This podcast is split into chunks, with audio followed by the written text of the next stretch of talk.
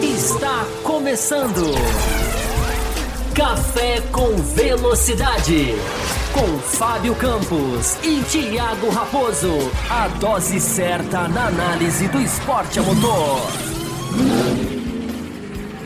Para você que nos assiste no youtube.com barra Café com Velocidade ou para você que nos ouve nos agregadores de podcast ou nas plataformas de streaming, seja muito bem-vindo a mais uma edição do Café com Velocidade, uma edição muito especial, uma edição que a gente gosta muito de fazer, que é o balanço da temporada depois que o campeonato acaba. Tá na hora da gente vir aqui e falar sobre tudo que vocês precisam saber da temporada que acabou de se encerrar Estou aqui com o Fábio Campos. Fábio Campos estreando um cenário novo. Não sei se está estreando, né? Porque na quinta-feira eu, eu ouço, não assisto. Eu não sei se esse cenário já estava aí na quinta-feira. Ah, o pessoal do áudio vai ficar na curiosidade agora de saber qual é esse cenário do Fábio Campos. Venha no YouTube, dá uma acompanhada e já deixa o like também. Se você ficou na curiosidade, você é do áudio. Fábio Campos, uma temporada.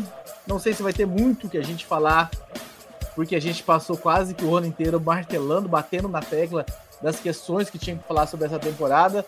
Mas vamos lá fazer um balanço em duas partes. É isso, Campos? Seja muito bem-vindo. Olá para você, Raposo. Olá para os nossos ouvintes. Estamos aqui no cenário meio improvisado, aqui meio digitalizado, né? Espero que esteja aí dando para. O importante é dar para ver minimamente bem, né? E, e ouvir também, né? Importante Sejam todos muito bem-vindos. É isso aí, Raposo. Você está certíssimo. Vamos fazer um especial de final de ano, né? Esse especial resumo da temporada, que é a tradição, né? Não é tradição só aqui, né? É tradição em todos os canais que falam de automobilismo, né? Fazer ali o resumão da temporada, fazer ali um, um, um review, como você gosta de dizer. E nós vamos fazer em duas partes. Hoje a gente vai focar mais nas equipes e nas corridas. É, passando ali uma por uma, e na semana que vem a gente vai falar mais dos pilotos, mais detalhadamente. Claro que hoje a gente vai falar dos pilotos também, porque é impossível não falar. Mas a gente vai dedicar ali um por um. Né? Hoje a gente vai passando as 10 equipes, uma por uma. E depois a gente faz os pilotos também, avaliam todos da temporada. Enfim, Raposo, avaliamos aí as notícias e responderemos aos pics também, né? Claro, de quem quiser participar, de quem quiser é, mandar aí a sua mensagem para o nosso canal que está aí chegando nessa, nessa, nessa parte, nessa hora de fazer a, a revisão da temporada, que é sempre importante, né? Conclusões, pensamentos, reflexões, principalmente. Né? Já começamos aqui na quinta-feira, você ouviu, é, fazer algumas reflexões assim bem, bem importantes que esse campeonato pede. Então, vamos lá, vamos lá, né, Raposo? Vamos lá, Fábio Campos. Então, lembrando para participar, você pode mandar superchats aqui no YouTube, você pode mandar o seu pix para o café com velocidade, gmail.com para que você tenha a sua pergunta aqui, de certa forma, priorizada e lida para que você possa fazer o programa junto com a gente. Hoje, então, nessa primeira parte, nós vamos passar pelas equipes. As 10 equipes, tomara que sejam 11 daqui a pouco, mas as 10 equipes aí da nossa temporada 2023, falando, enfim, tudo que tem que falar sobre cada uma Daqui a pouco a gente fala sobre o nosso programa de apoio, né? Nós temos um programa de apoio, vamos falar sobre as faixas e tudo mais, então vai ser um programa bem interessante. Deixe o seu like, é aquele pedido que eu fiz nas últimas semanas. Deixe o seu like como voto de confiança. Você nem sabe como é que vai ser o programa, mas deixe o seu like. Se lá no fim você se arrepender, você tira o like e coloca o dislike, mas dá esse crédito aí de confiança pra gente. Marcelo Davi, Eduardo Brasil, Damião, Camila Amaral, Felipe Gonçalves, Felipe lembre-se bem, Tuareg, Esther, enfim, o Henrique Cardoso, o pessoal que já está aqui com a gente, que já nos conhece, eu acho que César Caseiro, o Silvio, então vocês que já nos conhecem muito bem, o Robson, já pode dar aquele like de credibilidade, que vocês conhecem a qualidade do que entregamos aqui. Fábio Campos, vamos começar. Vou pegar uma ordem meio aleatória aqui, não vou seguir nem a ordem de construtores, nem ordem alfabética. Ah, eu quero começar com uma equipe, para gente, enfim, para gente já começar com o debate lá em cima ah, uma equipe que tem muito o que falar, uma equipe que conseguiu, enfim, uma, a transformação da água para o vinho nessa temporada. Vamos começar falando de McLaren, Fábio Campos. Dois pilotos geniais, eu acho que a gente já pode classificá-los dessa forma. Um já consolidado, o Norris, na minha opinião, né, já consolidado, e o Piastri se consolidando. A equipe começou muito mal, mas com a clareza de que estava assim, de onde poderia chegar e chegou, Fábio Campos. O que a gente tem para falar sobre McLaren? Pois é, Raposo, é... McLaren é a, a, o sinônimo da, do passo certo, né? McLaren se firma em 2023 como uma equipe que deu o passo certo, os passos certos, até quando errou, acertou, né? Porque mesmo quando errou, já tinha avisado que ia errar. É, é a grande é o grande sabor da temporada 2023. Você começou bem, você escolheu uma boa para a gente começar, porque o grande sabor da temporada 2023 em termos de equipes é a McLaren, né? Que é a grande, é a grande, digamos assim, é, surpresa boa, né? Porque além de tudo é a McLaren, né? É uma equipe que tem é, toda a história, toda a tradição, fãs brasileiros, enfim, ela tem uma relação com o Brasil. E sem dúvida nenhuma é muito legal ver a McLaren é, é dar os passos corretos. Mas é, o passo para se dizer que ela virou equipe de ponta, eu acho que esse passo ainda não foi dado. Eu acho que se você subir do nível é, 2 para o nível 3, sendo que a Red Bull está no nível 4, digamos assim, vamos colocar dessa maneira, é uma coisa. Né? Dar o passo para o último nível é outra coisa, né? completamente diferente. Então, é, é muito bom ver o, o passo sólido da McLaren, é muito é, interessante ver essa, essa, essa evolução, porque é uma equipe que mostra, na perspectiva de esse ano ter construído um túnel de vento que está ainda né, entrando, digamos assim, em operação, né, ter atualizado a sua fábrica, as coisas do seu carro, ter dado esses passos todos, ter contratado gente muito séria, muito boa. Acho que essa é uma das boas perspectivas da McLaren. Eu tenho botado muita fé nesse, nesse, nessa contratação do Rob Marshall, porque é um cara muito alto escalão da Red Bull e muito tempo, né? Muito tempo na Red Bull e muito tempo no alto escalão. Não é um engenheiro puro e simples, né? Um engenheiro já ajuda, claro, mas não é um engenheiro. É, é um cara ali que era diretor de departamento, chefe de projetos. Então, Raposo, é, esse tipo de esse tipo de contratação é muito, é muito útil, é muito interessante. E projeta uma McLaren muito forte para o futuro. Mas o passo principal vem agora. Né? Eu acho que dizer que a McLaren já virou uma equipe que pode desafiar a Red Bull, eu acho que é muito cedo ainda. Ela virou uma equipe que pode desafiar a Mercedes, que pode desafiar a Ferrari, que pode desafiar a, a Aston Martin, enfim, pode desafiar qualquer uma. Agora a Red Bull não é qualquer uma, né? A gente já está mais do que claro isso, né? Então, senhor Tiago Pereira Raposo, é... eu acho que a McLaren é a grande notícia, né? Por, pela solidez, pela firmeza, pelo trabalho que está sendo feito, e é aquele negócio, né? De terminar com a seta para cima, né? E é, tem dois pilotos absolutamente promissores, absolutamente rápidos, absolutamente geniais. É aquilo que a gente falou ao longo do ano também, não dá para não repetir aqui agora, né? A dupla da McLaren, quando que ela vai ser a melhor? Não é, não é questão de se ela vai ser a melhor, a questão é quando. Quando que essa dupla vai ser a melhor do grid? Uma hora vai virar, né? E, e a McLaren tem essa essa grande prerrogativa, esse grande, esse grande, digamos, desenho né, é, de saber evoluir. Ela é um, um, um tal do case de sucesso, né? Como gostam de dizer porque ela mostra que dá para evoluir, dá para dar um salto, dá para se trocar coisas, dá para se fazer um trabalho, digamos assim, é, evolutivo mesmo, né? Dentro do campeonato, dentro do campeonato, porque agora, agora é outra história, né? Depois a gente vai falar com calma, né? De Ferrari, de Mercedes. É, uma coisa é você estar tá engessado no, no, no, no campeonato, engessado em coisas que você não pode mexer pelo limite de orçamento. Agora, onde a gente está, é, é uma folha de papel em branco, digamos assim. Agora, onde a gente está, que eu digo intertemporada, é a hora que você tem toda a liberdade para você colocar o que você aprendeu em, em, prática. Mas aprender também não é garantia de nada. Né? Ah, as equipes vão entender o efeito solo. A questão não é entender, não é só entender. É, a questão é saber fazer, saber colocar em prática, saber é, pôr na pista. Né? E eu acho que isso é uma dúvida de todas as equipes, tirante a Red Bull, seu Thiago Pereira Raposo. Nós só esquecemos de falar do Pix, né? Fala do Pix aí antes da gente continuar.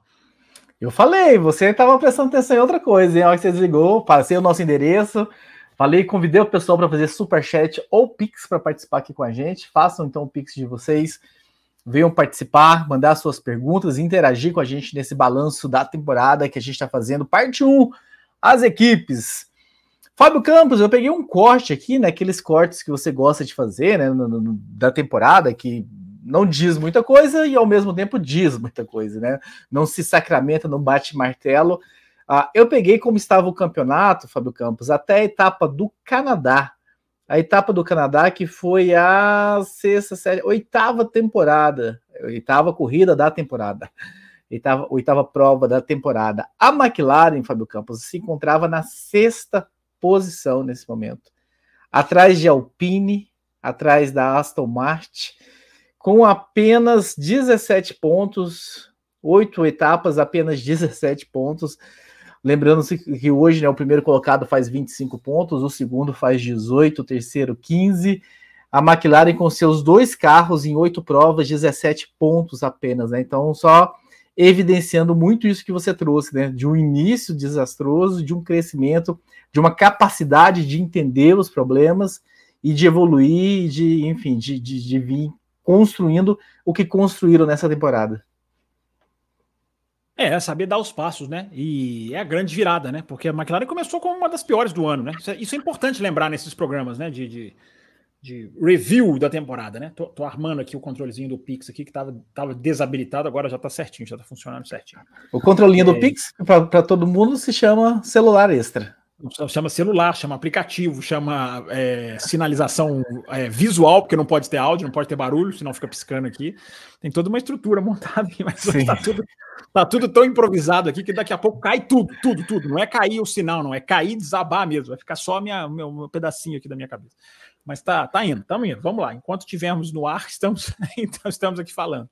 Mas a, a, a McLaren é exatamente isso que você falou, né? Você, é, é você virar, é você saber é o passo que você vai dar, você saber exatamente o que está acontecendo, aquilo que eu falei, é entender. A McLaren parece que já entendeu muito bem como fazer o carro rápido, como avançar o carro. Mas agora vem o passo principal, Raposo, né? Já analisando é, 2023, mas jogando também para 2024. Né? O passo difícil é agora, e agora é muito difícil, porque agora é o passo da, é aquele passo que que é o passo para virar grande, é o passo para virar o tempo melhor do grid, é virar o tempo que desafia a Red Bull. É, então, agora é o, é, o, é o grande desafio, Raposo. Então, mas a McLaren tem, tem ótimas perspectivas, ótimo ano, um ano muito sólido, conseguiu ir bem em vários tipos de pista, começou naquele negócio, curvas de alta, claro, ainda é a força do carro, o carro ainda tem um defeito nas curvas de baixa, né? O carro ainda tem uma asa. Olha como a McLaren pode melhorar, Raposo, para 2024. A McLaren não fez uma asa para circuitos de, de curva de baixa. Ela, desculpa, para circuitos de, de, longas retas. É, ela não fez aquela asa para Monza. Ela não tinha asa para Monza. Ela não tinha a configuração menor de asa, porque não deu para fazer por causa de limite de orçamento, da prioridade do carro, do todo o foco do carro na, na questão do, do, do do, do, do, das atualizações. Então ela não fez uma asa, ela não tinha uma asa adequada para Monza, porque ela fez asa para configurações de curva de alta velocidade, enfim. É... Então, Raposo, na hora que ela chegou, por exemplo, em Las Vegas e também na Itália, ela teve que adaptar uma asa. Ela correu com uma asa adaptada, uma asa ali que ela meio que cortou, né? É, é, na fábrica, claro, né? Não é, não é não é marcenaria assim desse jeito, né? Mas veio com uma asa adaptada. Então, esse é um carro que agora pode pegar as suas vantagens, pode pegar o seu, o seu poder e acrescer a ele uma asa própria também para circuitos de, de, Claro que não é só a asa que resolve o problema, né? É a característica do carro, é o desenho do carro, a distribuição de peso. Né? Então, a força da McLaren ela é muito, muito no, do, do, das pistas de curva de alta. Mas não adaptando ou fazendo uma coisa menos improvisada, ela pode dar um passinho a mais também. Só que o passinho, o passinho é, é o passinho não é suficiente, né, Raposo? Porque o buraco é muito grande. Exatamente, fica aí, enfim, a, a torcida de que siga o desenvolvimento. Né? São dois pilotos, como nós falamos aqui, de, de extrema qualidade, dois pilotos que eu acho, enfim, que o público brasileiro, pelo menos, admira bastante, não vejo nenhum movimento contra Norris e, e Piastri por aqui. E, enfim, dois pilotos que a gente quer ver lá na frente, quanto mais equipes lá na frente, melhor. Então, que a McLaren possa seguir nesse desenvolvimento. Eu não sei se o suficiente, né? Se esse passinho é o suficiente para se aproximar da Red Bull, mas que incomode mais Ferrari, que incomode mais a Mercedes como incomodou neste finalzinho, mas que incomode desde o início para que tenhamos essa briga, essa disputa o tempo todo. Fábio Campos, é, mais de McLaren ou a gente já pula para a segunda equipe? Podemos seguir, se não tiver nenhum pix, nenhuma mensagem sobre o assunto. A gente, a gente recebeu um pix aqui da Isabela, mas acho que ela ainda não mandou não a pergunta. Via, então, não vi a pergunta dela ainda. Assim que ela enviar, se for sobre McLaren, a gente retorna e, e volta ao assunto. Eu acho, Fábio Campos, que para falar de McLaren, a gente precisa emendar com Aston Martin. Eu vejo uma ligação muito parecida, enfim, elevada a menos um. Eu vejo um elevado. Você lembra da matemática, Fábio Campos? Quando a professora elevava a menos um, alguma, alguma coisa, enfim. Nada. Zero. Então temos uma situação. Nem, eu, nem quando eu estava na sala eu não sabia. Temos uma situação inversa aí no campeonato. Uma equipe que começou muito bem, começou com pódios, começou brigando lá na frente e de repente, sem mais nem menos, entre aspas, sem mais nem menos, é, talvez eu até convido o senhor a explicar um pouco que houve uma mudança no meio da temporada, enfim, a equipe teve que fazer algumas mudanças que a FIA pediu, e, e a equipe desaba, né, seguindo o caminho oposto da McLaren, com dois pilotos, o talentosíssimo Fernando Alonso, né, que a gente já debateu aqui, talvez o piloto que andou mais tempo, né, em sequência de anos com um desempenho tão bom, a gente vê Alonso andando bem desde praticamente a estreia dele de Minardi, que ele brilha os olhos de quem o assiste e segue brilhando. E o filho do dono? Onde está, Fábio Campos? Oi, tá me ouvindo? Alô, estamos Estou. aqui. Alô. Tá me ouvindo, né? É, porque a gente, tá, tá, a gente vai reiniciando aqui aos pouquinhos aqui vai, vai ajeitando. Hoje está numa condição, condição improvisada aqui, viu, gente? Então pedimos desculpas aqui, mas vamos vamos ajeitando. A, a Aston Martin é o, é o contrário da, da, da McLaren, né, Raposo? No sentido de pilotos, né? A McLaren ela tem dois pilotos muito fortes, a Aston Martin tem um piloto só. Né? E é, a, McLaren, a Aston Martin aposta tudo num piloto só. Né? Sofreu muito por isso na perda do, título, do, do, do título, do, na perda da posição no campeonato de construtores, porque se ela tivesse outro piloto, ela poderia aguentar. Ela é muito o oposto da McLaren. Né? A McLaren é, é a equipe da segunda metade. A Aston Martin é a equipe da primeira metade. Né? Os seis pódios do Alonso em oito corridas é algo que nem a McLaren conseguiu, embora os pontos da McLaren sejam mais fortes no, fim, no segundo semestre. Mas os pontos da McLaren são mais fortes porque houve essa, essa, essa questão dos pilotos. A McLaren conseguiu pontuar bem com os dois pilotos, pelo menos num período, né? No finalzinho, o, o, o, o Piastri eu acho que sofreu um pouquinho mais. Mas no caso da Aston Martin é, é, uma, é, uma, é uma disparidade muito grande. Né? Então isso fez, isso fez uma enorme diferença. A equipe que correu com um piloto só. 73% versus... dos pontos da equipe foi do Alonso. 73, né? 7-3. É, ó, já, já, chegou o Pix da, da, Isabela aqui, ó. Eu acho que ele é sobre a Red Bull, então ele vai ficando guardadinho aqui para gente, a gente encaixar. Já está sinalizado, inclusive. A gente, a gente vai encaixando os Pix nas, nas equipes, e se, e se a gente chegar e os Pix depois tiver Pix sobre qualquer outro assunto, porque tem um Pix aqui que eu vou pegar que, que o rapaz mandou por e-mail. Eu tô custando a conseguir pegar aqui, mas vou conseguir. Uma hora eu vou conseguir. E aí a gente vai no finalzinho, a gente zera todos os Pix, não é isso, Raposo? É, mas aqui vamos continuar falando da Aston Martin, né? Aston Martin, a gente fez aquele programa de meio de ano, Raposo, e a gente fez uma análise ali muito interessante, eu acho, da Aston Martin, porque ali a gente pegou, é, a gente trouxe aqueles gráficos, né? Que alguns sites ingleses tinham, tinham feito ali em parceria e que mostravam justamente o caminho de desenvolvimento das equipes. Né? E o caminho da Aston Martin foi muito, foi muito, foi muito claro, foi muito fácil de ver, né? Porque a Aston Martin ela começou o ano muito rápida, mas sem, por exemplo, sem velocidade reta. Na verdade, o Alonso terminou o ano, né? Com rádio no, no, no, no, no em Abu Dhabi, falando da velocidade reta né, da equipe. Então, a gente tem uma, uma, uma situação da Aston Martin assim, de mudança de característica do carro, de tentativa de mudança de característica do carro, que depois teve que ser revertida, né? Ou a equipe optou por reverter. A Aston Martin é muito claro uma dessas equipes muito claramente uma dessas equipes que perderam a mão no desenvolvimento. Fez um bom carro, conseguiu puxar ali um conceito da Red Bull, que é uma coisa que a gente tem falado ao longo do ano, né? Uma coisa é puxar o conceito, outra coisa é conseguir aprender isso, é, aprender a desenvolver isso. E a Aston Martin é a prova cabal, né? Disso aí. Que ela tem um carro rápido, ela foi, ela acertou o conceito. Mas trabalhar o conceito é outra história, né? Trabalhar o conceito é diferente. Aí você tem que saber o que, que você põe no carro, qual direção você vai levando o carro, porque cada, cada atualização que você põe no carro, você está levando o carro para uma direção.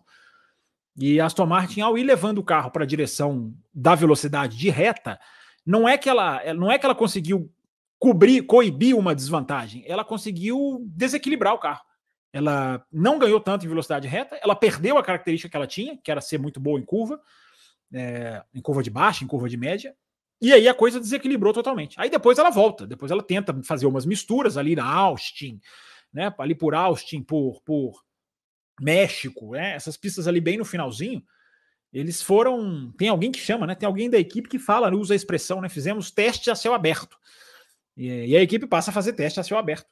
E teste a céu aberto ou teste diante do público, né? Claro que todo teste em, pista é a céu aberto.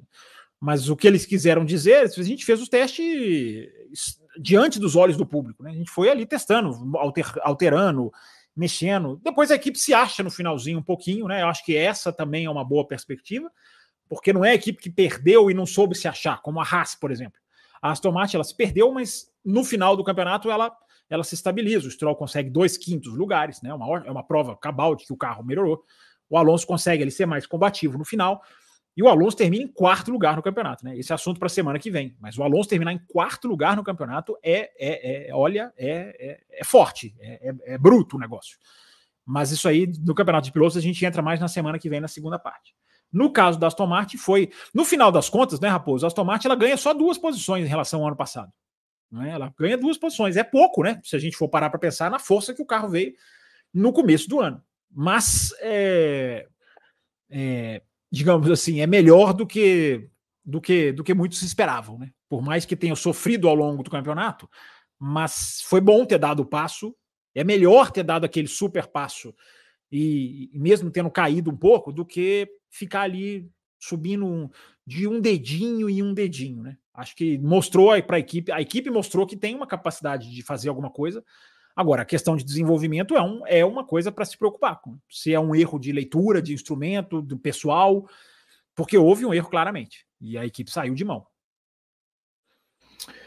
E aí, Fábio Campos, enfim, não sei se, se essa pergunta minha cabe no programa de hoje na parte 1 ou se ela é muito parte 2, porque eu quero per perguntar em termos de equipe sobre piloto, né? E durante a temporada, muito se especulou sobre a continuidade do Stroll, sobre ele querer, sobre tênis, sobre correr em outra categoria, sobre pressão e tudo mais. Na imprensa lá de fora, Fábio Campos, isso é dessa forma, é tratado, existe, enfim, eles cobram, pressionam. Como é que você vê a visão da imprensa internacional que cobre a Fórmula 1 com o Stroll e os resultados do Stroll e a equipe não pontuando como poderia pontuar? Como isso é tratado lá fora? Essa pergunta é muito interessante, Raposo, porque não dá mais para esconder, né? Tapar o sol com a peneira. Eu acho que a imprensa inglesa, principalmente, tapou o sol com a peneira durante muitos anos, durante os anos da Williams, durante os primeiros anos da Aston Martin, durante os anos Racing Point. É tapar o sol com a peneira. Não, é esse cara ali, não, ele, ele, ele tem condição, ele é, ele é assim, ele é assado. Ah, se der um carro competitivo é, passando muito passando muito pano né, para um, um, uma, uma situação que não pode passar o pano, porque ela envolve mais do que se o piloto é bom ou ruim. Ela envolve muito mais do que isso. A situação do Stroll sempre foi mais profunda do que isso. É, porque o que envolve a presença do Stroll é uma, é, é uma coisa não esportiva, né, não competitiva. É uma coisa, é uma garantia, né? é, uma, é uma, é, é uma efetivação no cargo que não é Fórmula 1, não cabe na Fórmula 1. Isso, isso não pode ser varrido para segundo plano. E a imprensa sempre varreu. Com a questão do Alonso, eu vi muita reportagem interessante, muita reportagem mesmo, interessante no sentido de, de é, fazer os cálculos dos pontos, né, deixar muito claro como que não é, ele não é um piloto que, que, que é para onde ele está, não é um piloto para estar tá onde ele está. É, mas ainda assim, Raposo, é, a, a, é, eu acho que pisa-se muito em ovos, eu acho, sabe? Muitos jornalistas pisam demais em ovos. É, parece que tem um certo receio, até texto eu vi de que se o Stroll pode ser campeão do mundo um dia. Cara, que é uma coisa assim absolutamente sem base. Você não tem base técnica para falar isso. Não existe base técnica para você falar isso. Então é uma boa vontade muito grande, muito, muito grande mesmo. É, e que não pode haver no caso dele. O que, que eu, tô, o que eu tô querendo dizer é que ele, é, o que ele faz dentro da pista, claro que tem que ser analisado. Né? Se ele vai bem, vai bem. Se ele vai mal, vai mal. Se ele faz uma bela ultrapassagem, você fala. Se ele, se ele, se ele, se ele não vai bem, você não vai é, você não fala, mas você nunca tira do pano de fundo aquilo que é absolutamente é, irretirável, né? que é o, a razão dele estar tá ali. Ele tem que ser mais cobrado do que os outros, sim. Tem. Ele tem que ser mais cobrado, porque ele está ali é, é, como, como uma, uma, uma, uma, uma questão ali familiar. Então, Raposo, é, ao longo desse ano foi ficando muito claro. O que já era para nós, né? Que a gente já fala aqui há muito tempo, mas foi ficando muito claro para a imprensa. Né? É, olha, não, esse cara não aguenta, ele não tá, ele não é ali. E sugestões, né, para ele ir para outras categorias, né? Aston Martin vai lá estrear um carro Valkyrie, né? Que eu acho que chama o carro Valkyrie, acho que é Valkyrie que fala em inglês, que é um carro projeto do Adrian Newey, desenho do Adrian Newey, quando as duas empresas eram parceiras, né? A Aston Martin era patrocinadora da, da, da Red Bull antes de entrar como equipe, né? É, quer dizer, não é equipe, né? Ela só batiza a equipe, né? É, mas ela tinha, ela tinha essa parceria ali com a Red Bull e o Adrian Newey fez um carro para o EC e que eu acho que seria o ideal para o Stroll. Muito ideal. É um lugar para ele, para ele ir, para ele usar a experiência dele, onde ele pode fazer a diferença. Né? Ele é um piloto que para Indy serve muito também. Mas, Raposo, é... ele prejudica a Aston Martin. Ele prejudica. Quantas vezes a gente já falou aqui no café? Né? Tem uma hora que tem que se tomar a decisão. A gente vai ficar segurando o lugar do cara aqui ou a gente vai ganhar ponto, dinheiro, avançar, pegar a melhor dupla que a gente puder. É, esse ano foi um tapa na cara. Foi um tapa na cara, porque é muito a McLaren busca, mas a McLaren busca muito porque tem dois pilotos, muito. E a equipe perde. Isso aconteceu, né? A gente, a, a gente teve situações parecidas, embora diferentes, entre com Red Bull, com Aston Martin e com a Williams. Entre um piloto e o outro completamente diferente. No caso da Aston Martin foi a que mais sentiu. A Aston Martin foi a que mais tomou porque a Aston Martin perdeu o lugar no campeonato de construtores muito, muito, muito, porque só pontuou com um piloto. Se o Stroll tivesse feito a metade dos pontos que o Alonso fez, não estão pedindo nem para ele bater o Alonso, mas ele tivesse conseguido fazer a metade, Aston Martin tinha terminado à frente da McLaren. Então, assim, a falta que faz, a gente não está pedindo. Isso que você está falando, né? Isso é importante. Que você tá... É importante esses dados que você está falando, eu não sabia. Sim, o Alonso, enfim, ele fez. Terminou a temporada com, com 206 206, pontos. Né? A metade é 103, iria a 309, e a McLaren terminou com 302 pontos, né? O campeonato. Então, a gente está pedindo, sabe? Não é que a gente está pedindo um Alonso, dois, estamos pedindo um Alonso 2, né? Quanto mais dois pilotos pau a pau, mas que não seja tão abaixo assim, né? Como o Stroll tá do, do Alonso, enfim, qualquer qualquer não, mas enfim, tem muitos pilotos aí que se estivesse ali teriam condições de andar mais próximo do Alonso e quanto de dinheiro foi perdido, né, por uma posição a mais aí nesse, nesse grid. É, então, e, e, e, vem aí a Honda, né, Raposo? Estão vindo aí a Honda, a tendência é que a coisa fique mais profissional ainda, né? Você tem que encarar a equipe de uma maneira mais profissional ainda. Se a Sim. Honda vai, vai, vai vir, o que, que a Honda vai fazer? A Honda vai querer um piloto dela? A Honda, a Honda invariavelmente gosta de ter um piloto dela, né? E a Red Bull, tudo bem. Na Red Bull é muito tranquilo isso, porque a Red Bull tem quatro assentos. Então a Red Bull bota, lá o Tsunoda, o Tsunoda evoluindo, né? Vai, coloca lá o seu, o seu, o seu, seu, os seus pilotinhos Honda lá. É, a, a, a BAR tinha o Takuma Sato, que tinha uma relação muito forte com a Honda. É, a, Honda a, Honda gosta de pôr um piloto lá, né? Você já pensou se a Honda virar para a Aston Martin e falar assim: não, uma cadeira é minha. E aí? E aí, como é que fica para a Aston Martin? Vai fazer o quê? Alonso, a gente vai ter uma disputa, a gente vai ter uma equipe com. Essa possibilidade existe, cara. Tsunoda e Stroll, cá entre nós, né? Cá entre nós, né? Muito bem, muito bem, Fábio Calvas. Passando para a terceira equipe dessa nossa análise, parte 1 da temporada 2023. Vamos lá para o fim, Fábio Calvas. Vamos falar de Haas. Vamos falar dessa equipe que sofreu demais com os pneus nessa temporada e é uma equipe que luta, que batalha, né?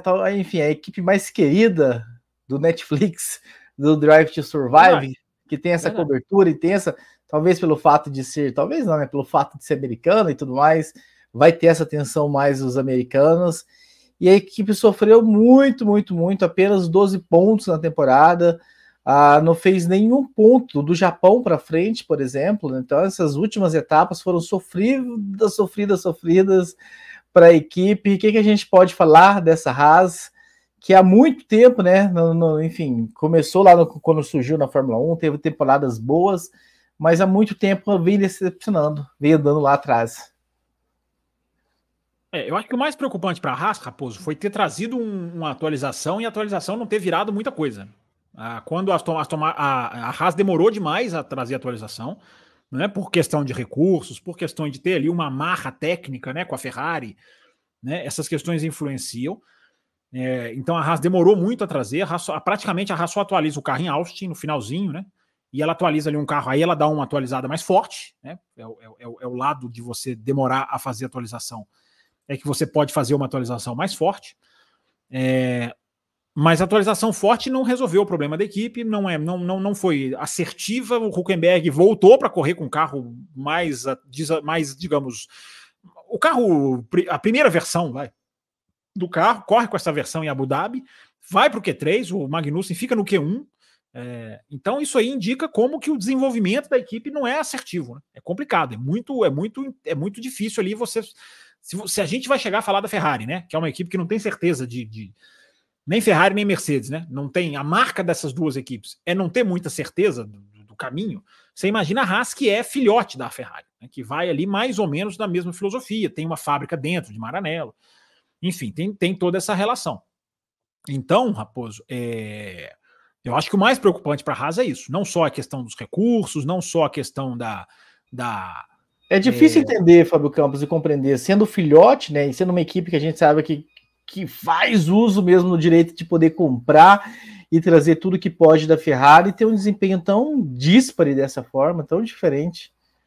Porque a gente sabe que a AlphaTauri não traz tanto da Red Bull quanto a, a Haas traz da Ferrari, né? Pelo menos não esse ano. O ano que vem a história vai ser diferente. É, mas ainda assim. Até uma... o nome vai ser diferente. É, a, a, ainda assim, assim, não é uma, uma, equipe não pode trazer tudo, né? Ela tem, ela, ela tem uma limitação forte de peças que ela pode trazer. Mas você fica refém, eu acho, até, Raposo, mais da questão da filosofia mesmo. Sabe? Você tem uma ideia, você consegue quebrar, o quanto você consegue ir para outro caminho. Porque você fica meio refém de uma filosofia. E a própria Ferrari abandonou a filosofia dela durante o ano quando passou a colocar o sidepod, por exemplo. Claro que o sidepod é só uma, uma, uma, uma, um ponto nessa análise mas quando começou a colocar o sidepod ali na, na no estilo da Red Bull. Aí a, aí a Haas vem e também faz isso bem mais tarde, né? Bem mais lá na frente. Mas até que ponto, né? Você, ela tinha que fazer isso? Até que ponto ela faz isso por indução? É... Então tem essa questão, Raposo. E, e a atualização, acho que, mas o pior de tudo, eu acho que é a atualização que não fez efeito.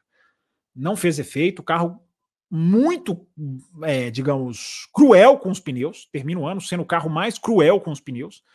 É, dificílimo de se, de se domesticar, né? de se atenuar o desgaste excessivo dos pneus. Era uma equipe que poderia ter vindo muito forte em Las Vegas, acabou não vindo. É, porque Las Vegas, Las Vegas é, anulava isso, então você vê que não é um carro com grandes perspectivas, não, não, é, um, não é uma equipe com boas perspectivas, não. E, e o Huckenberg foi muito sincero no final do ano, né? Olha, fizemos um mau trabalho, fizemos um mau trabalho. Não, não, não, deu certo o que a gente fez. A gente tem que tentar achar um caminho. E é verdade, é, é a análise correta, é a análise sincera. E é, mas é independente se é sincero ou não, é a análise, é análise correta. Então, Raposo, a Haas é, é termine último, né? É a última equipe, é o último resultado. Conta muito com pontos do Huckenberg na sprint da, da Áustria, que é uma sprint com chuva, pista né, de chuva para seco ali, trocando pneu. Então, isso também né, embaralha muitas coisas. E ali foi um resultado muito, muito, muito é, importante para essa pontuação da raça. Então, Raposo, acho que para o ano, pro ano que vem é, é, é, é, repensar isso, né? De quanto tem que ficar amarrado a Ferrari. Claro, quanto mais peças você pegar, principalmente na parte mecânica, é, não é ruim. Mas o quanto você tem liberdade para de teste para tentar. A Ferrari tem. A Haas é a equipe que vai ter maior turno de vento, né? Vai ter equipe que vai ter mais turno de vento nesse escalonamento. É, tem que saber usar. Não tem sabido usar nesses últimos tempos. Com os bons. Novamente, estou falando de equipe. Lembre-se que o programa de hoje é equipe, não é piloto. Uh, com os bons resultados do Huckenberg, principalmente nas classificações, dá para gente alucinar, imaginar que é, é mais pneu mesmo, se resolver a questão do pneu, existe ali, enfim, uma certa velocidade, ou o buraco é mais embaixo, não é só pneu, é, tem uma série de coisas que precisa ser trabalhada ali. Eu acho que assim, o, o Huckenberg ele, ele é um cara que casa com essa característica ruim do carro, né? Pode até parecer estranho falar isso. É... Porque o Huckenberg ele sempre foi um cara muito rápido, mas não nunca foi um mestre na, no cuidado com os pneus, né? Basta a gente lembrar da época dele com o Pérez na, na, na, na Force India, né? Eles ficaram muitos anos juntos. É, então o Huckenberg ele tem um pouquinho dessa característica que o defeito do carro casa com a característica dele, né? Tanto que o, o Magnussen até fala, né? Olha, atualização não é, ela não é de deixar o carro mais rápido, ela é de deixar nós pilotos, eu mais no caso, diz o Magnussen, mais à vontade com o carro. É, então tem isso, né, Raposo? Tem isso. É, casa um pouquinho sim com o estilo do Huckenberg, mas a gente vê claramente, né? Não só com o Huckenberg, mas as, muitas vezes até com o Magnussen, né? O carro aquece muito rápido os pneus, consegue fazer ótimos qualifies. O Huckenberg colocou o carro no Q3 várias vezes. Ele tá ali ombro a ombro com o Pérez. Eu não tenho os números aqui, mas em termos de Q3, eles não estão muito distantes um do outro, não. Pérez, tudo bem. Claro que eu tô falando de um Pérez que falhou muito nessa questão, né? Em qualifying. Mas, porém, Raposo, todavia, no entanto, contudo, é, reforça essa característica da raça. Os caras botam muita energia no pneu, aquecem o pneu super rápido, isso para o qualifying é ótimo, mas na corrida, com 10 voltas, os caras já estão fora da briga. Muito bem, muito bem, Fábio Campos. Está chegando aqui mais super chat. Temos um aqui da Isabela sobre o assunto. Hulk correu com atualização já o Magnussen 100, não se adaptou. Acho que é isso, né? Se adapte. Dá para você escrever a mensagem inteira, Isabela. Não, Enfim. Isabela, é o contrário, tá? Quem ficou com, com o carro atualizado foi o Magnussen. O Huckenberg voltou com a, com a especificação anterior, só para deixar certinho aí. Muito bem, muito bem, Fábio Campos. Da Haas, continuando no fim do grid, mas não tão no fim do grid, a gente pula para o Williams, porque a Williams ocupou esse lugar algumas temporadas e esse ano conseguiu dar uma sacudidinha, dar uma melhorada, enfim, sair daquela posição incômoda que estava algumas temporadas. E a Williams consegue terminar aí numa belíssima sétima colocação, obviamente muito pela, pelo desempenho do Alexander Albon, mas nós tivemos aí né, até o anúncio da renovação do, do, do Logan Sargent, ou seja, aquele cenário de uma Fórmula 1 2024 sem estreantes. O que, que a gente pode falar da Williams, Fábio Campos? Ventos bons anunciam o William para 2024? O que, que, podemos esperar e o que, que a gente pode analisar da equipe em 2023? É, acho que a gente pode. Na hora que a gente for falar de notícias mais das, né, no final do programa, ou de pegar os piques, a gente pode talvez entrar na contratação do Sargent e o que, que ela significa para a Fórmula 1. É... No caso da Williams, cara, eu acho que a melhor, a melhor notícia é a, é a tal seta para cima. Né? Porque, claro, Williams em sétimo ainda é muito estranho. Williams em sétimo ainda é um corpo estranho. Só que se você baixar o seu nível de exigência e virar e falar, não, a Williams estava lá em décimo tanto, décimo, décimo tanto não, porque não passa de décimo, né? Mas ela estava lá em décimo e, e, agora subiu. Em breve é, passará, hein? Esperamos. Você está otimista, né? Raposo, Raposo está otimista. É, é, dizem, dizem que o Andretti pode ficar até para 2028, Raposo, assim, é, é uma, são umas coisas assim. Mas tem, tem, tem um lado positivo no caso da Andretti que parece, parece que começam a, surgir, a surgir indícios de que vão aprovar meio que a força mesmo. É, mas vamos, vamos ver, não, não, há garantia nenhuma disso ainda.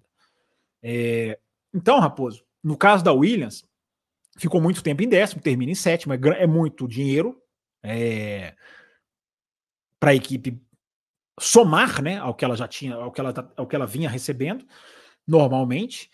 É, mas a seta para cima é a melhor coisa que tem, né? E, ela, e essa é uma equipe que assentou em cima de um piloto, né? Conseguiu ter um piloto que puxasse para frente. Como eu falei agora há pouco, né? Aston Martin, Red Bull e Williams. Essas três tiveram essa característica, né? Puxadas por um piloto. E no caso da Williams, o Albon. No final das contas, aquele erro imperdoável do Albon na Austrália não pesou. A equipe não perdeu nada em termos de posição por causa daquele erro. É...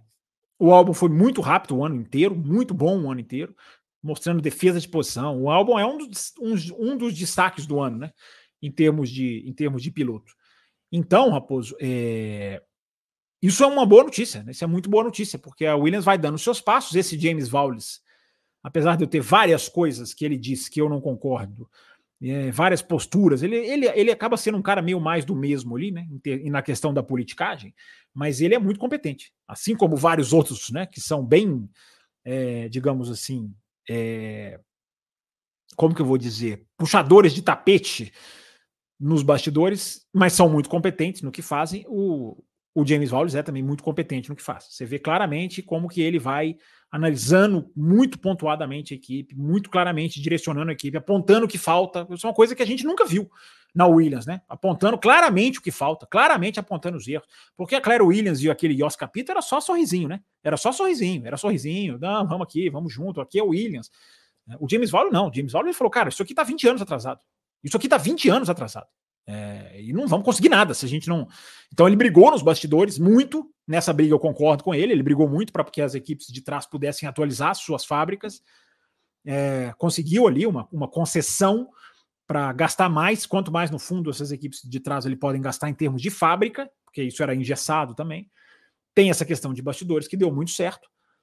É, é um cara que sempre falou, né? Cara, esse ano independente se a gente for ficar em sétimo, oitavo, nono, décimo, o nosso trabalho é para daqui a dois, três anos. Então, quando você mira um trabalho para dois, três anos e já começa bem no primeiro, é, você pode dizer que você está dando os primeiros passos muito certos. Não é garantia nenhuma. Daqui a dois, três anos, a seta da Williams pode estar para baixo. Né? Mas é, a seta está para cima esse ano. A seta, a seta subiu. A Williams saiu, da, deixou de ser a pior equipe do grid e, e terminou. E embora a sua posição na tabela, alguém mencionou aqui no chat, eu olhei correndo aqui. Alguém mencionou que a questão de tabela versus posição, quanto é real, quanto não é. No caso da Williams. Vamos trazer, vamos trazer esse superchat daqui a pouco. Ah, é superchat? Não, melhor ainda, então. É, então depois a gente entra mais a fundo nisso aí. Mas, é, Raposo, eu acho que todas, a gente vai falar mais do álbum semana que vem, mas é claramente um piloto que, que, que, que demonstrou muita maturidade, muita capacidade e que foi a raiz dessa Williams muito, muito forte. É interessante, né, quando você falou de que os, os pontos lá que ele perdeu não fez diferença, né? Eu fui dar uma olhada aqui rapidamente também. E o abismo, né, que tem, ah, enfim, das quatro últimas, Williams, Alfa Tauri, Alfa Romeo e Haas, para a sexta colocada, que é a Alpine, né? A Williams, sétima colocada, marcou 28 pontos apenas, e a Alpine 120. Então, assim, ele é claramente assim, uma Fórmula 1 A, B e C talvez daria para a gente extrapolar numa D, não sei, porque dá para colocar o Pine meio que separado das demais ali, numa fórmula separada, mas realmente essa diferença é gritante, né? Da sétima para sexta colocada, quase 100 pontos de diferença, uma diferença bem gritante mesmo. E temos aqui, Fábio Campos, um superchat sobre a Williams, né? Os superchats sobre o tema, sobre o assunto, são inseridos na hora. Nosso querido Carlos Eduardo Ferreira Acho que final do ano tá chegando, ele tá ficando segunda-feira em casa e tá conseguindo assistir a gente. Aliás, é o contrário, né? Quando ele tá segunda-feira em casa, que ele não consegue, vai dar atenção pra família. Acho que o final do ano tá chegando. Você, os, achava presentes... que ele ia com a sua cara, né? Você achava que ele só aparecia às quintas porque ele não ia com a sua cara, né? É, não, não vai. Tem alguma, tem uma, uma lista de pessoas aí. Não, que... olha ele aí, olha ele aí. Ó. Ah, mas tá aí o Carlos Eduardo. O Williams passou pelo mesmo drama da Aston Martin. Se tivesse dois pilotos, talvez terminaria melhor no campeonato. Não, não terminaria. Não, terminaria, não terminaria, Carlos. Isso o Raposo acabou de falar, cara. Se você, se você coloca dois álbuns ali, não pega, né? Se você coloca dois Alex álbuns ali, não pegava, né? No caso da Williams, não é.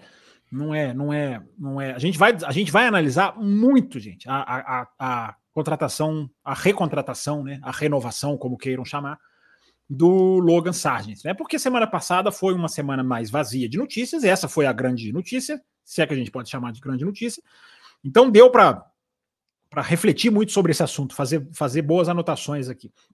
Então a gente vai entrar nesse assunto. Ou a gente entra hoje no finalzinho do programa, ou a gente entra semana que vem, dependendo do tempo aqui da nossa pauta.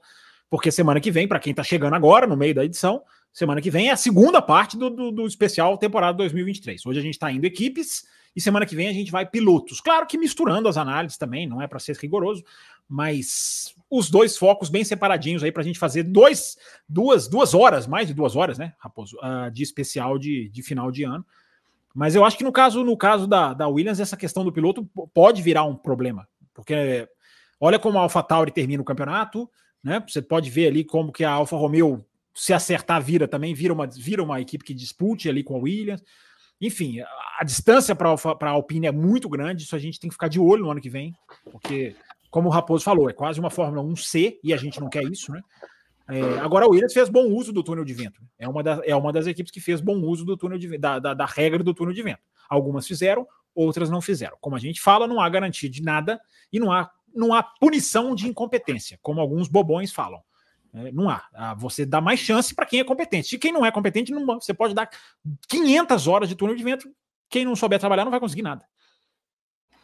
Muito bem, muito bem. Deixando o Williams para trás, Fábio Campos, e talvez esbarrando nesse assunto competência e competência que você está trazendo aí, Alpine. Alpine ficou muito à frente da sétima colocada, que é o Williams, quase 100 pontos, como eu falei, mas ficou muito atrás da quinta colocada, que é a Aston Martin, mais de 100 pontos, 160 pontos para ser mais exato. Ela ficou ali isolada.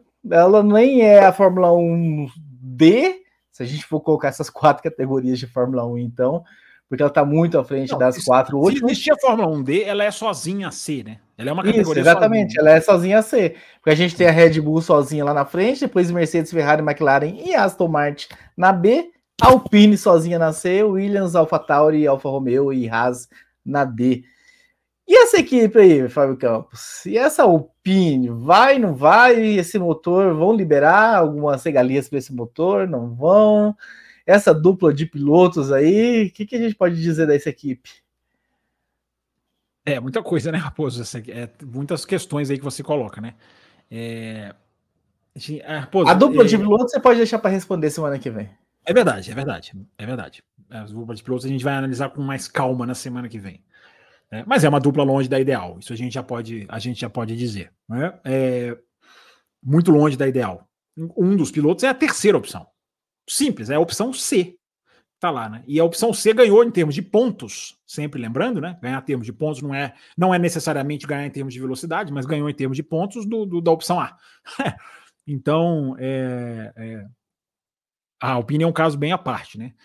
E, assim, Raposo, essas, as pessoas que estão saindo da Alpine, né? Saíram da Alpine, saíram várias, né? No final de semana da Bélgica é uma coisa meio, meio maluca, né? No final de semana da Bélgica, na quinta-feira, a equipe anuncia que tá demitindo os caras. Né? O time mais esquisito de todos, né? Ó, os caras estão lá no final de semana, mas eles estão demitindo. Eles vão acabando a corrida e estão embora. Né? Que era o, o, o Otmar Zafnauer e o Alan Permane, que é um cara muito bem cotado aí no, na questão técnica da Fórmula 1. O Zafnauer é o chefe de equipe, né? Aquela figura mais conhecida, mais para as câmeras ali, para as entrevistas. É... O Pat Fry sai por opção dele, vai para Williams. Esse não foi demitido, saiu por opção dele e dá uma declaração que vai muito na ferida do, do, do, de vários questionamentos que se faz a respeito da Alpine, que é o comprometimento da Alpine em andar na frente. O quanto a Alpine quer ficar aonde ela está, ou, ou aceita, não é quer, né? Ninguém entra na Fórmula 1 para dar em sexto, mas aceita ficar onde ela está pelo simples benefício do marketing, pelo simples benefício de estar na Fórmula 1, pelo, pelo, pelo, pelo, pelo nome que isso dá. Né? Então, se a gente pega essas declarações, a gente pega isso que aconteceu esse ano, soma com uma, um desempenho muito aquém de uma, do tamanho de uma montadora como a Renault, muito aquém, muito abaixo. Então, quando a gente soma isso com essas declarações, quando a gente soma isso com essa enorme parceria, porque o que, que a Renault fez esse ano? Marketing. O que, qual é a grande notícia da Renault barra Alpine nesse ano? Ah, parceria lá com o um atorzinho que faz o super-herói, que não sei quem. Essa é a grande, a grande bombada da, da, da, da, da, da, da Alpine esse ano foi isso. É o ator, aí, é isso aí, ó. O rapaz aqui, o Tuareg tá falando aqui, tá na tela aqui para quem tá assistindo. Depois o Raposo lê. É, mas é isso aí, é isso mesmo. É, essa é a grande notícia da Alpine esse ano. Ah, tudo bem, você teve um pódio do Gasly, você teve um pódio do Ocon. São resultados, são resultados, mas são resultados espaçados. Né? Não dá para você fazer uma análise de uma temporada inteira e, e colocar um resultado como se fosse o, o, o, a exemplificação de, de bom trabalho, porque não há bom trabalho. Então, quando você tem um mau trabalho, gente que sai falando que não há muito comprometimento, que foi o que o Pat Fry falou, você soma isso à grande parceria, que não tem nada, problema nenhum fazer a parceria, vai fazer a parceria, vai ganhar dinheiro. Mas quando você soma tudo isso e coloca tudo isso no mesmo balde, você fica pensando, será que é só... então é isso? Os caras estão satisfeitos com isso? É isso que os caras querem? Por que, que os caras não vão para frente? Por que, que a Renault não consegue desafiar a Ferrari? Por que, que a Renault não consegue desafiar a Mercedes? Por que, que a Renault não consegue desafiar outras fabricantes? A Honda já ficou para trás. Né? Então, é, é, é, é, é de se pensar. Ou eles são das duas, uma. Ou eles são muito incompetentes, ou eles realmente estão na Fórmula 1 para fazer número. É, é, não tem como fugir, não tem outra conclusão. É, ou, ou, além aquela, famosa, aquela famosa entrevista do Adrian Newey, ele bate nisso também, né? de que quando ele se ausentou lá, porque ia fazer as reuniões, quando a Red Bull estava lá perdendo para a Mercedes, no começo aí da era turbo, que, que teve essa declaração de que não vamos melhorar, estamos aqui pelo marketing e tudo mais. Então, é, enfim. É, essa é importante se lembrar, bem lembrado. É, tudo que sai da Red Bull para Renault é meio que alfinetada mesmo, porque foi um casamento, né, Raposo? Você que entende de juntos na mesma direção ou não, é, foi um casamento, foi um divórcio, um divórcio litigioso, né? No caso da, da, da, Renault com a Alpine, foi um divórcio litigioso. Então fica ali aquela rusga, né? De, de vai ficar aquela rusga para sempre. Mas, Raposo, é bem lembrado, é bem lembrado. O Nil aponta isso, né? O Nil, não, não vi eu não vi comprometimento dos caras. A gente não viu o comprometimento dos caras. E quando você vê o desespero da Red Bull, entre aspas, para fazer o seu motor, para construir a sua fábrica, para não depender mais de ninguém, você sente o cheiro da Renault nisso aí. O desespero da Red Bull para fazer o próprio motor, de não querer se associar, de apostar numa coisa altamente perigosa. A chance da Red Bull cair a partir de 2026, ela existe e ela é muito grande. Ela é grande. Não quer dizer que vai acontecer, não estou aqui prevendo, pode ser que os caras surpreendam, mas a chance é muito grande. Porque não é fácil você pegar e fazer o seu próprio motor. Não é fácil. Né? Então, por que, que os caras estão fazendo isso? Alguma coisa, algum, algum.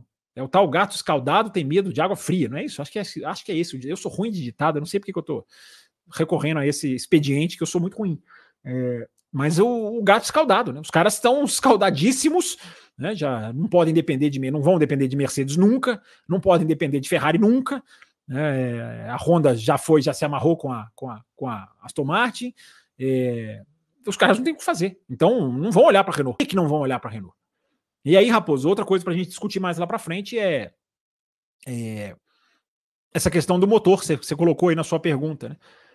A questão do motor tá com cavalos a menos, a Renault teria abandonado essa. Alberto Coimbra, sobre o tema, Fábio Calmas. O problema da Alpine é só o motor ou tem algo mais ali? o fato de ser a única fabricante de motor sem uma equipe cliente atrapalha? Já que você começou a falar de motor, vamos casar com o superchat que recebemos. Atrapalha, mas assim, não é, não é, não é uma coisa assim muito, muito definitiva, né? Quem tem só um motor não vai conseguir andar bem. Eu acho que é, atrapalha, mas não é um fator assim, não é por causa disso só, né? Claro, você tem uma outra equipe, você tem mais quilômetros andados, você tem mais, mais, mais quilometragem que você vai acumulando. Mas o, a questão do, do, do, Não é só o motor, o motor ao que tudo indica, é deficiente, mas o carro também tem vários problemas, a dupla de pilotos tem problemas, a organização da equipe não se acerta, demite, contrata, demite. Né? Os caras não têm estabilidade, tem aquele negócio do, do o diretor lá, o Laurent Rossi, faz uma entrevista desancando todo mundo. Né, cara? Não, não, não, é, a pior coisa, pior do que motor, Alberto, pior do que essas coisas, são essas equipes em que o chefão mundial da companhia quer se meter. Equipe em que o chefão mundial se mete, não dá, normalmente não dá certo. Acontece com a Ferrari há 255 anos. Né? Os caras lá que não entendem, querem dar palpite. E a Red Bull, que é uma estruturinha desse tamanho aqui, assim, ó, ninguém manda aqui. O Christian Horner, quem manda que sou eu. Eu, eu mando isso aqui. Eu, Helmut Marko, a gente toma aqui as decisões. É, e ninguém se intromete nisso aqui. A ponto dos caras pegarem a Porsche e rasgarem um contrato, que a Porsche queria participar das decisões. Não, não vai participar de decisão nenhuma, não, cara. Quem decide é que sou eu. E a Alpine é o contrário disso. Essas equipes são o contrário. A Alpine, a Ferrari, elas são meio que o oposto disso aí. É, a Ferrari, a gente espera, né? Ver se isso aí vai ser diferente para o futuro. Essas coisas atrapalham mais. Agora, a questão do motor, a Alpine alega que foi, digamos assim, traída. Traída pela, pelas outras equipes, né? que colocaram lá no regulamento, e isso existe mesmo, porque eu já citei esse regulamento não só aqui no café, acho que já citei no Twitter também, de que uma equipe que fica mais de 3% atrás, ela pode ter o direito de reivindicar uma atualização no motor. É... E na hora de pedir o apoio das equipes, as equipes falam: não, não, não vamos dar apoio, não. Não vamos, não vamos apoiar, não. Isso é bem, bem típico da Fórmula 1, né? Muito típico da Fórmula 1, trairagem, sacanagem, promete uma coisa e não cumpre. Meu Deus, como isso é Fórmula 1, né? E a Renault apelou, falou: eu estou desistindo, eu estou, estamos desistindo oficialmente de reivindicar a atualização no motor, porque a traição que fizeram com a gente é, é, é, é dificulta tudo, inviabiliza. Vamos jogar para 2026. A Renault fala: vamos jogar para 2026, quando a gente pode fazer um outro motor. Fábio Campos, passando para a próxima equipe da nossa lista, AlphaTauri, a equipe de quatro pilotos na temporada de 2023. Ah, tivemos aí, o, enfim, a demissão, reba... demissão nesse caso, né? não foi um rebaixamento do Nick DeVries, era um piloto que chegou, de certa forma, enfim, não tão desacreditado, também não tão cotadíssimo, mas pelo título da Fórmula 2 e da Fórmula E, uh, tinha uma boa perspectiva dele, né? A corrida, tá? A gente já fez todas as ressalvas da, da participação dele no ano passado. Enfim, era uma pista que casava e tudo mais, e mas eu acho que ninguém esperava o resultado ruim, o desempenho que foi. Entra o Daniel. Que vem, Pilotos na semana que vem. Exatamente, entra o Ricardo, então, enfim, resumo feito, Alpha Tauri, Fábio Campos.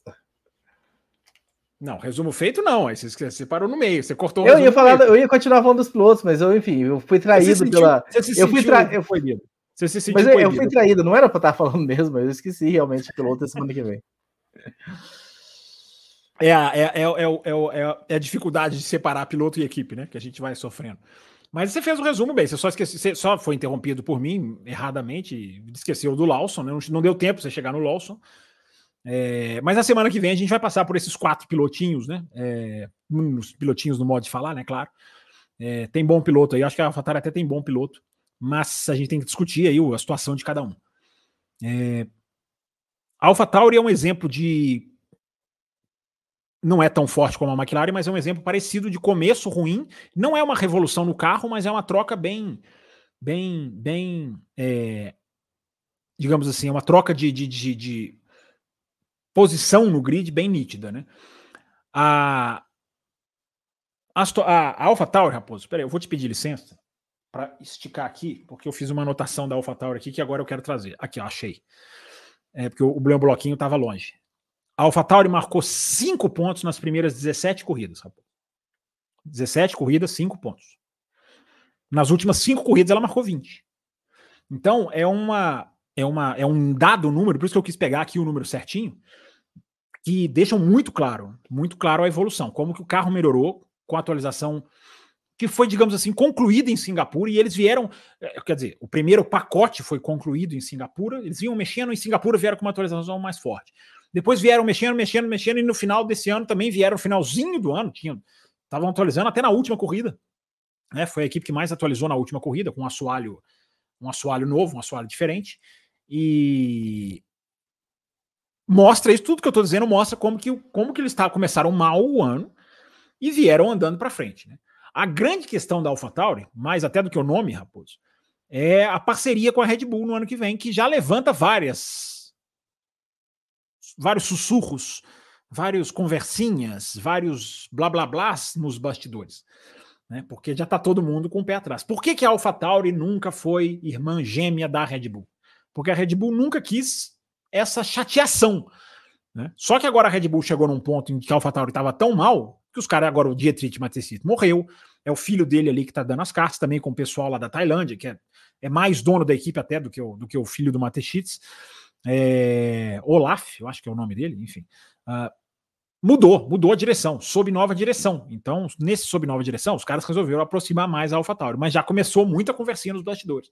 Ah, tem que ver como é que é isso aí, os caras vão copiar, os caras vão usar, os caras vão fazer o quê? Será que vai ser legal? Será que não vai ser legal? É, essa, essa é a grande poeira que é, que é. Isso aí vai ser assunto na, na pré-temporada, vai. Isso aí vai ser assunto entre, entre Abu Dhabi, que saímos agora, e o Bahrein lá na frente.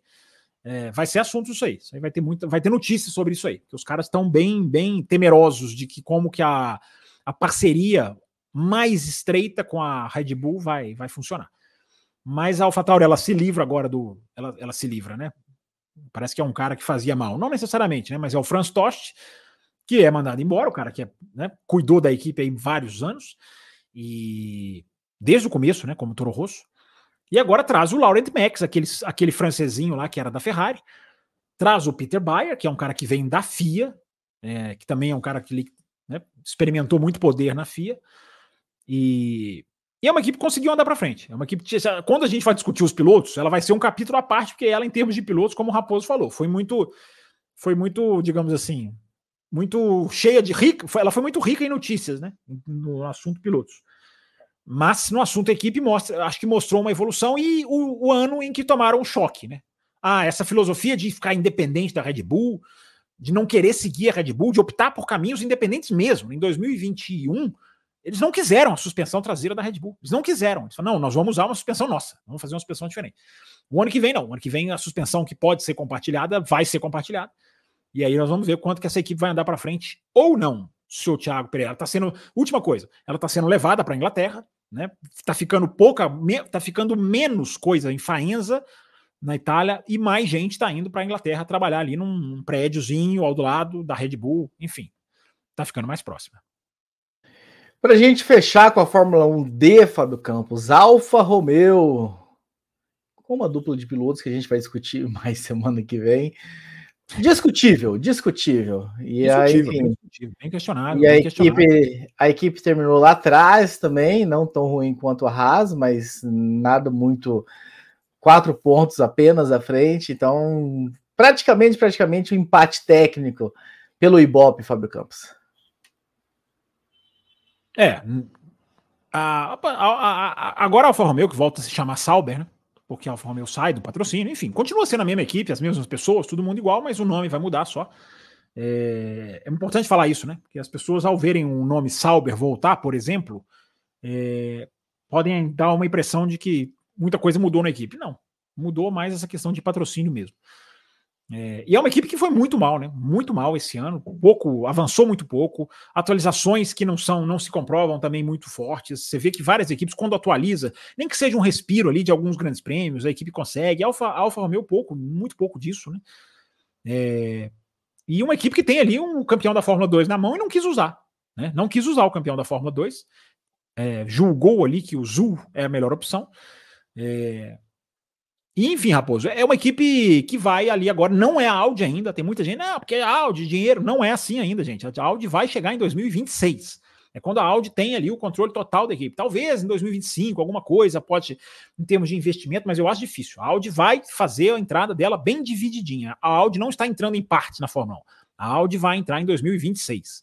Então, até lá, 24 e 25, é, a equipe é uma equipe de transição, com pilotos de transição, uma equipe que está ali meio que fazendo, parece que está fazendo um número, né? o que é ruim, né? É uma situação ruim da gente presenciar, mas é, é, uma, é uma equipe que tem ali uma mudança tão grande ali na frente que a gente tem que ver como que ela vai trabalhar durante esse período. Né? O que que justifica ah, essa pergunta é para semana que vem, né? Porque o que significa. deixa no ar, vai, dá, dá, o teaser, vai. Você gosta que, de dar teasers. O que justifica o Zul ali, a gente sabe. Mas e o Bottas? Porque tá, a China, o poder da China, vai ter etapa depois de tantos anos aí sendo cancelada por causa do Covid. A gente até entende ele. Entende diferente de aceitar. Mas e o Bottas, Fábio Campos? Tá somando, soma alguma coisa? Fica no ar. Vem a semana que vem no Café com Velocidade para você ouvir essa resposta. Boa pergunta para semana que vem. Boa pergunta para semana que vem. Muito bem, muito bem. Vamos falar de Mercedes agora, Fábio Campos. Vou falar de Mercedes porque tem perguntas sobre a Mercedes aqui. E eu quero, enfim, já trazer para a gente já começar, enfim, movimentar o pessoal, lembrar que existe superchat. Vamos pôr um superchat na tela, quem sabe eles dá uma destravada aí, mandam, mandem também o superchat deles. Carlos Eduardo Ferreira, para mim a Mercedes foi a segunda equipe, mas carro, na minha opinião, Aston Martin na primeira parte, a McLaren na segunda tinha um carro melhor. É um Mas ali no meio. Não, pois é, eu não estou vendo aqui. É... Não, pronto, agora eu, agora eu, agora eu abri aqui a janelinha. É... Pois é, gente, a, a, Mercedes, vamos lá, vamos entrar na Mercedes. A Mercedes é um caso muito, muito, muito curioso, né? Muito peculiar. A Mercedes é um dos grandes X da questão, os X das questões, né? Em, em 2023.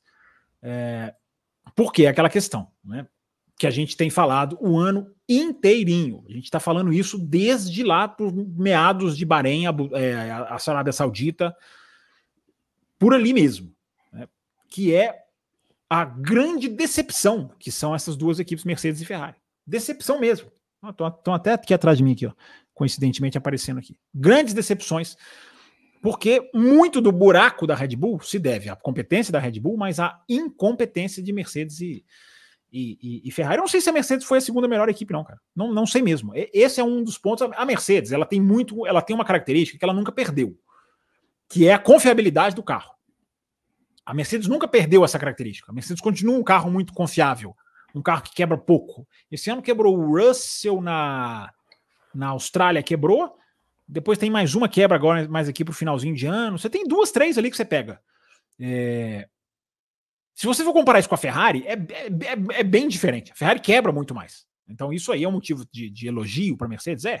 Mas é, é muito pouco, né? É muito pouco para Mercedes, para Ferrari, para essas grandes equipes. Então, Raposo, Mercedes e Ferrari, a, a palavra é decepção. A palavra dessas equipes é decepção. Porque são muito erráticas, porque não é, trocam de caminho, não demonstram segurança nas atualizações. As atualizações não resolvem exatamente como outras equipes resolvem. É, a equipe parece que vai, não vai.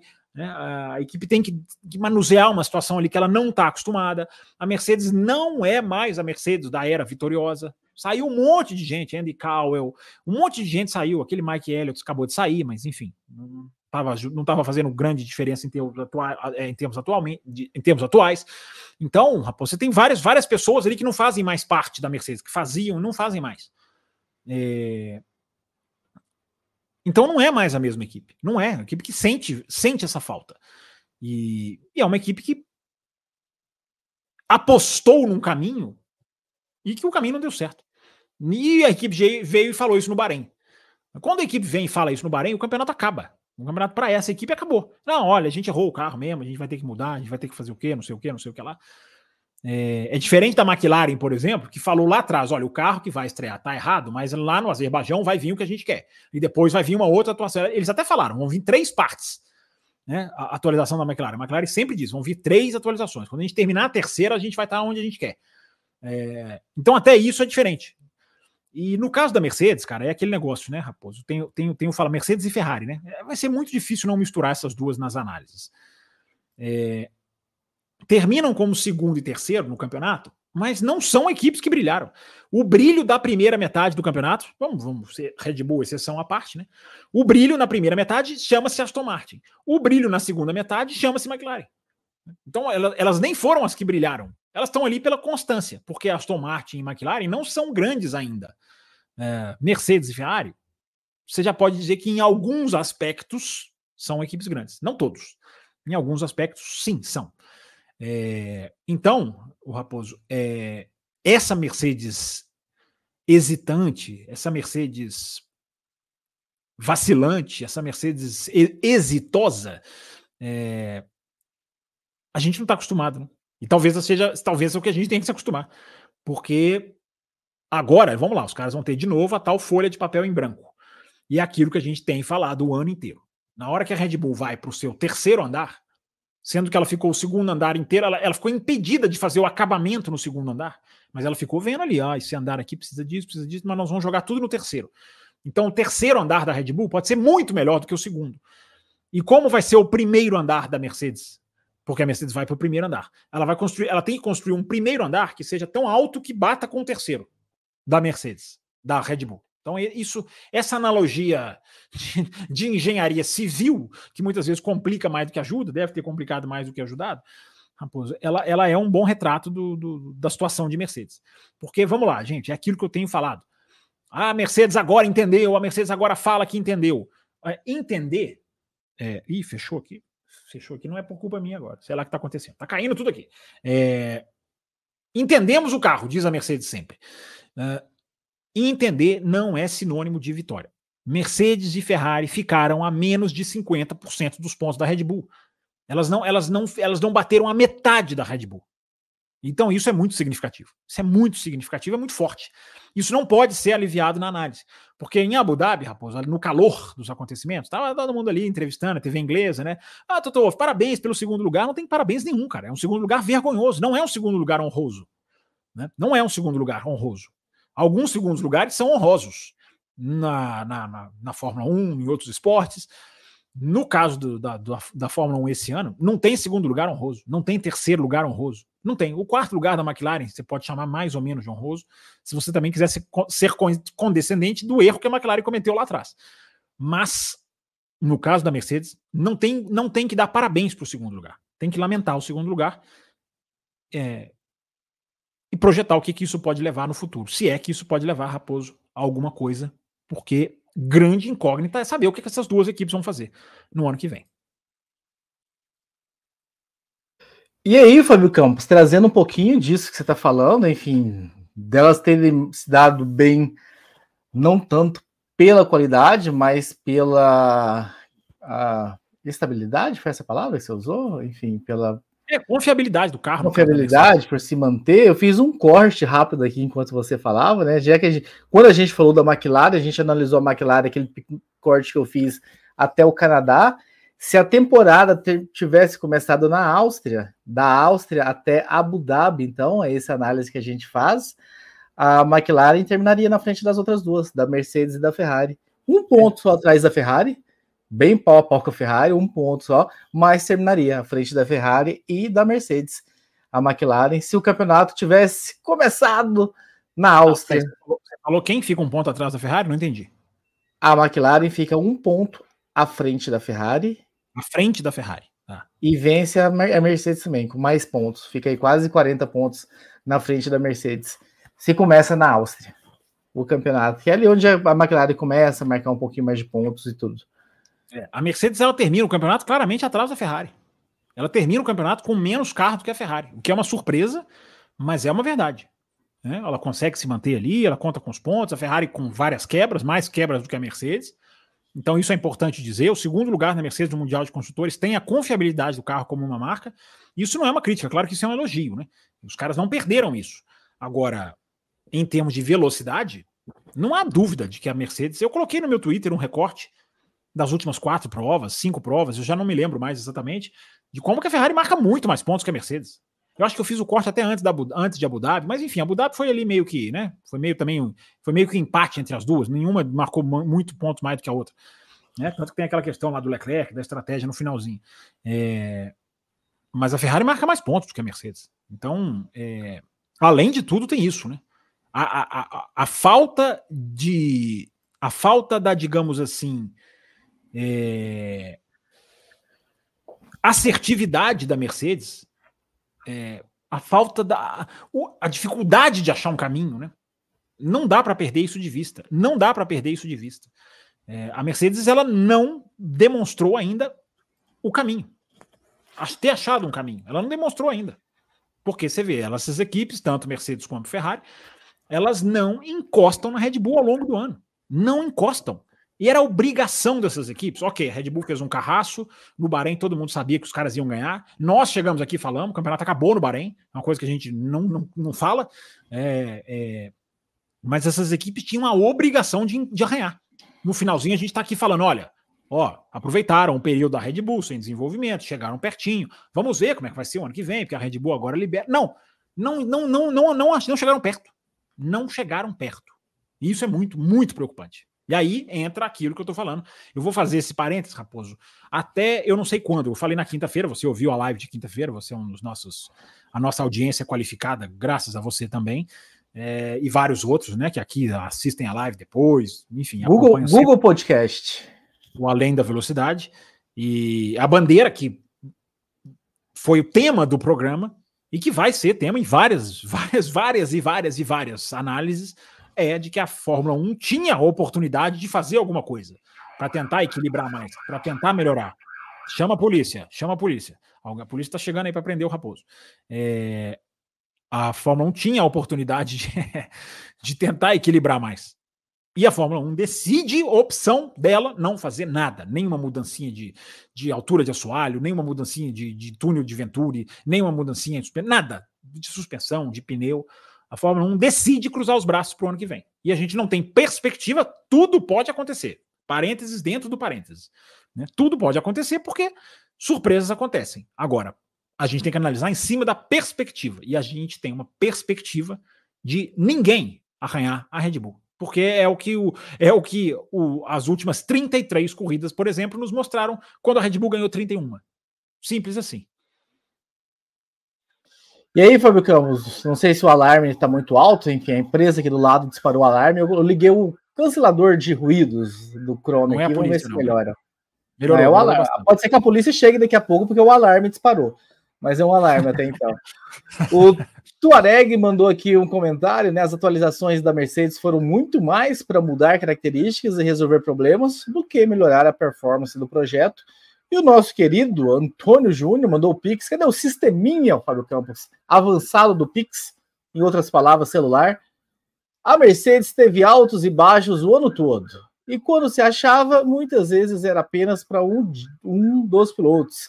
Será que finalmente eles conseguiram entender o carro e seguir estável para 2024? Pois é, é isso que não demonstra, né, Antônio? É isso que não foi demonstrado, né? Porque, a, independente de qual piloto está puxando, é, a equipe não está indo, né? A equipe não está indo. E o finalzinho do ano é muito ruim para Mercedes. É muito ruim. Agora, é aquela, é aquela expressão que a gente já usou aqui nessa live. É a folha de papel em branco. Quando você tem a folha de papel em branco, você tem uma oportunidade. Agora você não tem a amarra que você tem durante o ano. Você não pode mexer na suspensão traseira, porque a suspensão traseira liga com a caixa de câmbio, a caixa de câmbio é homologada, você não pode mexer. Então todo o seu conjunto traseiro está comprometido, agora não tem isso. Agora você pode mexer onde você quiser mexer. É... Então, o, o, o, o, Antônio, eu acho que essa que é a perspectiva ruim é... da, da, da, Mercedes e também da Ferrari. É de, é de você não ver se, pronto, achou o caminho. A McLaren você fala isso. Mas a McLaren está vindo de um nível da forma. Eu gostei da alusão do Raposo, embora não goste da gente ter que fazer esse tipo de alusão. Né? A, McLaren vem da Fórmula 1B para a Fórmula 1A, ou da Fórmula 1C para B. A não pode ser, né? Porque a Red Bull, então, tem que ser uma letra antes do A, que eu não sei qual é, qual existiria. É, mas se a Red Bull é a, é a A, a, forma, a McLaren está indo meio que da C para B. É, é, diferente dar o passo da B para A. Né? Isso aqui está um verdadeiro ABC, essa live. Aqui, né? Pelo menos não estamos falando da matemática, que seria pior ainda. Você já deu like no programa? Estamos aqui, já passamos por quase todas as equipes. Vamos entrar nas últimas agora. Tela cheia para te convidar a dar o like. Tá na hora de você dar o like aí para ajudar a gente nessa nesse engajamento na reta final aqui do nosso podcast, Fábio Campos. E a gente tem superchats para responder daqui a pouco também. Vamos lá de Ferrari, já que você falou que é difícil descolar as duas, Fábio Campos. Ferrari, com dois pilotos enfim, pilotos de semana que vem. Então, vou nem tentar defini-los agora, porque pilotos são semana que vem. É, enfim, vamos falar sobre eles semana que vem. Que esbarrou, brigou, beirou aí a segunda colocação, mas terminou em terceiro nessa briga de constância com a Mercedes, mas terminando muito mais forte, né, num desempenho melhor desse recorte que você acabou de falar e dos números que eu trouxe também agora há pouco ao se comparar com a McLaren. Ferrari, né? Sim. É, eu, eu, tô, eu, tô meio, eu tô fora aqui da conta, que eu não sei quantas a gente já falou e nem quantas a gente já. Eu tô perdi completamente do que, de onde a gente está assim, na, no meio termo da, da, da análise. É, eu, a Ferrari, outra, é outra equipe que tem como, como positivo terminar com a seta para cima. E, a, e olha, seta para cima é uma coisa que a Ferrari não termina há muito tempo. Né? É, é, quase uma é quase anti a característica do carro. É, porque a Ferrari sempre foi marcada pela queda né, ao longo do ano. Vários e vários anos. Né, de 2017, 2018, 2021, é, é, 2020, 2022. É, a Ferrari sempre vai caindo. E a Ferrari não foi caindo esse ano. A Ferrari, pelo menos, ela, ela, ela deu um passo para frente. Pelo menos. É, porque é exatamente o que eu estou falando da Mercedes. Né? É muito pouco. É muito, é muito pouco mesmo, porque a Ferrari, ela teve, a gente não pode se esquecer, né, Raposo? A Ferrari, ela teve, ela foi a equipe, digamos assim, que mais teve tempo para se preparar para o efeito solo das grandes. Porque a Red Bull e a Mercedes estavam lá se mordendo e a Ferrari tinha ali aquela questão da punição do motor, já estava atrás, veio de um 2020, por causa da punição ficou em sexto, então 2021 era ano de transição. Então a Ferrari tinha muito tempo para se focar, muito tempo. É, para se preparar para o carro do efeito solo. E ela começa tão rápida quanto a Red Bull em 2022. Só que ela implode. Ela vai implodindo. E a implosão dela acertou em 2023, porque ela começa 2023, muito tem pique chegando, Raposo. Ela começa 2023 muito pior do que do que do que ela começou em 2022. Muito pior. A, a distância foi, foi, foi embora, a distância dela para a Red Bull. Então, é,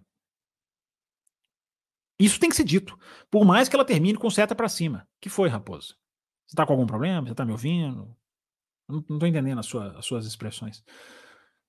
É, ah, tá. Você tá batendo um papo aqui com o Silva Aparecido Oliveira. Tá bom. É, você que tá no áudio, você tá melhor do que quem tá no vídeo agora, tá? Você perdeu aqui É totalmente desnecessário da live. É, o Silvio mandou assim: deu pra ver as pintas no nariz do raposo. Eu cheguei pra ver se tem, que eu não, tô, não sabia que eu tinha, não. Você pega um espelho e olha. É, você, tem pics do Bruno, do Bruno Suzala chegando e você fica aí brincando com a vida. É, então, continuando, desconcentra. Depois, depois fala porque que o pessoal não quer mandar os pics na live de segunda-feira. É... No caso da Ferrari, já até perdi onde eu estava, tá vendo? É, começou o ano de 2022 muito rápido e não conseguiu se manter. Não conseguem pegar é, uma Red Bull que não atualiza o carro durante praticamente todo o ano de 2023. Muito parecido com a Mercedes nesse aspecto. Tem como ponto positivo, como luz no fim do túnel, o Vasser que chega e consegue mostrar lá no final consegue pôr ali o seu, o seu, o seu dedinho, né? É, isso sim, isso, isso é muito, isso, isso é muito, digamos assim, necessário ressaltar. É pouco, continuo dizendo, é pouco, é, mas é necessário resal, é, ressaltar, porque é uma equipe que, enfim, consegue rumar para um caminho diferente do que estava indo. Agora, o tamanho do trabalho, o tamanho dos erros, não vou esquecer que falei muito isso aqui em 2023. Muito, né? Os tipos de erro da Ferrari ainda são muito, muito inaceitáveis. E eu não estou falando dos erros de estratégia, de, de, de, de troca de, de, pneu no box. Claro que esses erros também são né, é, absolutamente necessários da equipe é, atacar mas alguns erros, assim, nosso simulador nos deu um acerto diferente para o final de semana, a gente errou. É, nossos, nosso simulador nos deu que o pneu tal funcionaria e o pneu não funciona. Aconteceu em Austin. É, são os erros, assim, muito de equipe muito média, muito média. Então, esses erros vão ser eliminados? Esses erros ainda estão na Ferrari. Ainda estão é, presentes na Ferrari. Então, à medida que a Ferrari, a conclusão da Ferrari é essa, Raposo. À medida que a equipe demonstra crescimento ou demonstra uma estabilidade técnica com o carro, ainda como equipe, ainda como estrutura, é, você ainda não pode falar, não, agora essa Ferrari é sólida. Ela funciona de maneira sólida. Não, não chegamos nesse ponto. Não chegamos. Isso aí não subiu junto com o carro. O carro subiu. A equipe se achou, a equipe atualizou certo, a equipe conseguiu. É, o erro também foi tão grande que o carro era tão instável no começo do ano que a atualização de Suzuka, que, que muda o jogo ali na distribuição Leclerc versus Sainz, é, a atualização veio para estabilizar o carro. Não é atualização de velocidade, é para o carro parar de sair de frente e de traseira na mesma volta, às vezes na mesma sequência ali de curvas próximas umas das outras. Era muito grave o problema. Ok, curaram esse problema, mas é, é, é aquele negócio: é sair do, é subir os primeiros degraus é, a Ferrari não devia estar nos primeiros degraus ainda, mas subir os primeiros degraus é uma coisa. Agora, e o passo para chegar na Red Bull? Ah, e o passo para dar para virar aquele carro rápido, aquele carro competitivo. Então a Ferrari ainda tem esses probleminhas, cara. Ah, no México o nosso turbo é ruim porque o nosso turbo é pequeno. É, é, são probleminhas que para quem quer disputar o título não cabem, porque lá na frente eles vão cobrar um preço maior ainda do que eles já estão cobrando. Então a Ferrari tem que se tem que se desamarrar desse tipo de coisa. É uma equipe que estruturalmente ainda não convence. Embora tenha, repito, vou falar mais uma vez, tenha terminado o ano com o carro, segundo carro mais rápido, o Leclerc numa fase a, a, abençoada, uma fase de conseguir três poles em quatro corridas, ser muito rápido. O, o então, recorte, o recorte das últimas quatro, cinco, eles estão mais rápido que a McLaren? Sim, mais rápido que a McLaren. Mais, mais, ah, que a McLaren. Teve pista que sim, teve pista que não. Foram mais rápidos que a McLaren em Las Vegas, foram mais rápidos que a McLaren em Abu Dhabi, não sabemos Interlagos, porque o Norris pressiona o Verstappen, mas o Leclerc não, nem, não consegue nem largar, né? Porque teve aquele problema no carro na volta de apresentação. Então, McLaren, você pega ali meio que um ombro a ombro, mas a Ferrari ganhando em algumas dessas pistas aí que eu falei: Las Vegas, Abu Dhabi, é, México.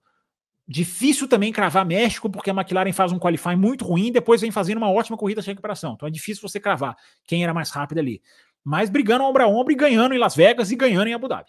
Com certeza, a Ferrari. Agora chegou a hora de eu gastar, Fábio Campos. O meu espanhol aqui. AIV ah, Soluciones. Soluciones. Ah, grande AIV.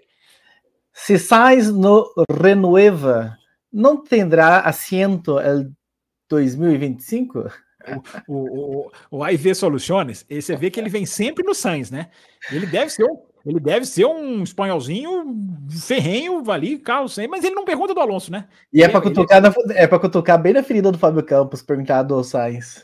Não, esse CLP 1000 aqui me dá uma esperança, garoto. Eu não sei o que, que esse, esse. Eu não sei quanto que esse CLP vale aqui, mas esse CLP 1000 aqui me dá uma esperança de ter um dezembro que já vai ser um mês, né? Naturalmente menor, né? Porque vai ter menos lives. Mas é, obrigado pelo seu CLP 1000 aí, o, o IV Soluções. Não, eu acho que o Sainz não tem esse problema, não. IV, não faltar assento, não falta, não. não falta, ele sai, se ele sair da Ferrari, ele tem mercado. Ele tem, ele não é possível que uma equipe não vai negociar, que uma Audi não vai sentar com ele. A gente sempre fala da Audi. Né? É, a gente tá vendo forma... ele, como ele gosta de fazer rodízio de montadoras, né? Tem que ter falta Audi. É, o Sainz ele passou por. Não, não é, não é nem rodízio de montadoras, Raposo. Ele tem rodízio de grandes equipes, né? Sim. Ele passou, ele passou pela, pela Renault, ele passou pela McLaren, ele passou pela Ferrari, né? Então ele passou por várias, várias, várias equipes grandes, né? ou montadoras também, tam, também. Mas eu acho que ele tem, tem mercado, sim. Apesar, repito, é o, é o raciocínio que eu estava concluindo. Ele, a gente vê uma Fórmula 1 em, em que não existe muito esse mercado.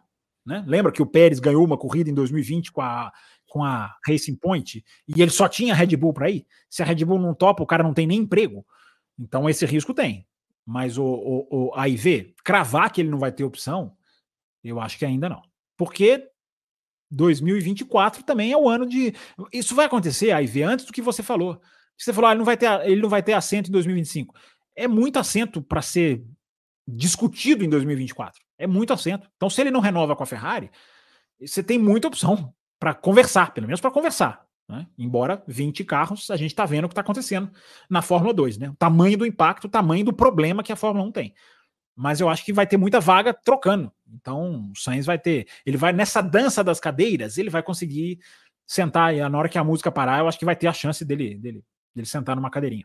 Mas eu acho que ele também tem tudo para renovar com a Ferrari. Essa, essa é a grande verdade. Acho que tem é, é, é, porque, é, porque, tem uma, uma, união muito grande de talento e dinheiro, né? Tá, pode ser não, não ser um gênio, não, é um, não ser um Verstappen e tudo, mas tem talento. A gente sabe que é um bom piloto, venceu corrida agora enfim, esse ano. É, fez quebrou... um bom ano, fez um bom ano, né? E, enfim, e tem grana. Então ele tem essa, essa união que não tem como as equipes fecharem. Se, se tem equipe que está mantendo botas, como pensar que o, que o Carlos Sainz não vai ter o lugar dele? Para fechar, Fábio Campos, vou trazer aqui o primeiro Pix que nós recebemos no dia de hoje, mas como era sobre a Red Bull, ficou para o finalzinho a Isabela lá no comecinho, às 21 horas e 25 minutos, mais de uma hora atrás. O RB19 é o melhor carro de todos os tempos? Ou ainda tem algum melhor carro em números para a gente começar a falar sobre essa Red Bull de outro planeta? É, acho que os números são são incontestáveis, né? Nos números eles ganharam de todo mundo, maior número de percentual de vitórias, né? Igual eu falei, 31 vitórias em 33 corridas, né? Claro que aí eu tô eu tô indo mais, eu tô indo além, né? Fazendo jus aqui à nossa live das quintas-feiras, que tem nessa quinta-feira, não se esqueçam, tem além da velocidade, nesta quinta-feira. É, mas a, a, a, a, Red Bull não tem, não tem números que são superáveis. É, se tem uma coisa, se, as pessoas podem discutir, Isabela, é uma discussão que eu nem gosto de ter, mas as pessoas gostam, né? É, qual que é a maior equipe, qual que é o maior domínio, qual que é o maior não sei o quê, qual que é a maior superior, qual que é o maior índice de não sei o quê. É, em termos de números, não, não, tem, não tem como contestar, né? Não tem como. Você pode discutir na prática ali, não, porque aquela equipe não conseguiu tantos números, mas era tão superior quanto. E aí a discussão envereda. Não gosto de ficar discutindo isso, qual foi mais, menos. Realmente eu não tenho, eu não tenho, eu não tenho por que ter essa resposta. Eu acho que é por isso que eu não mergulho nessa questão, porque eu não tenho por que ter essa resposta.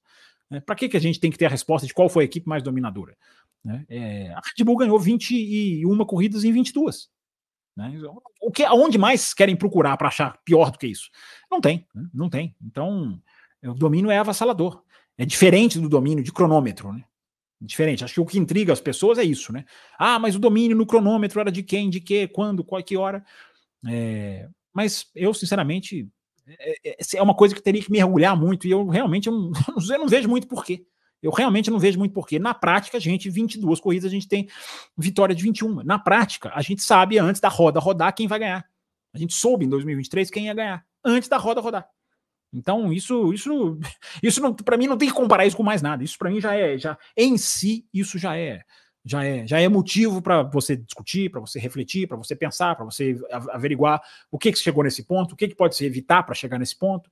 Né? Os méritos da Red Bull, evidentemente, que não, não dá para tirar, os caras são absolutamente geniais, fantásticos e, e dominam, dominam, encaixaram, né?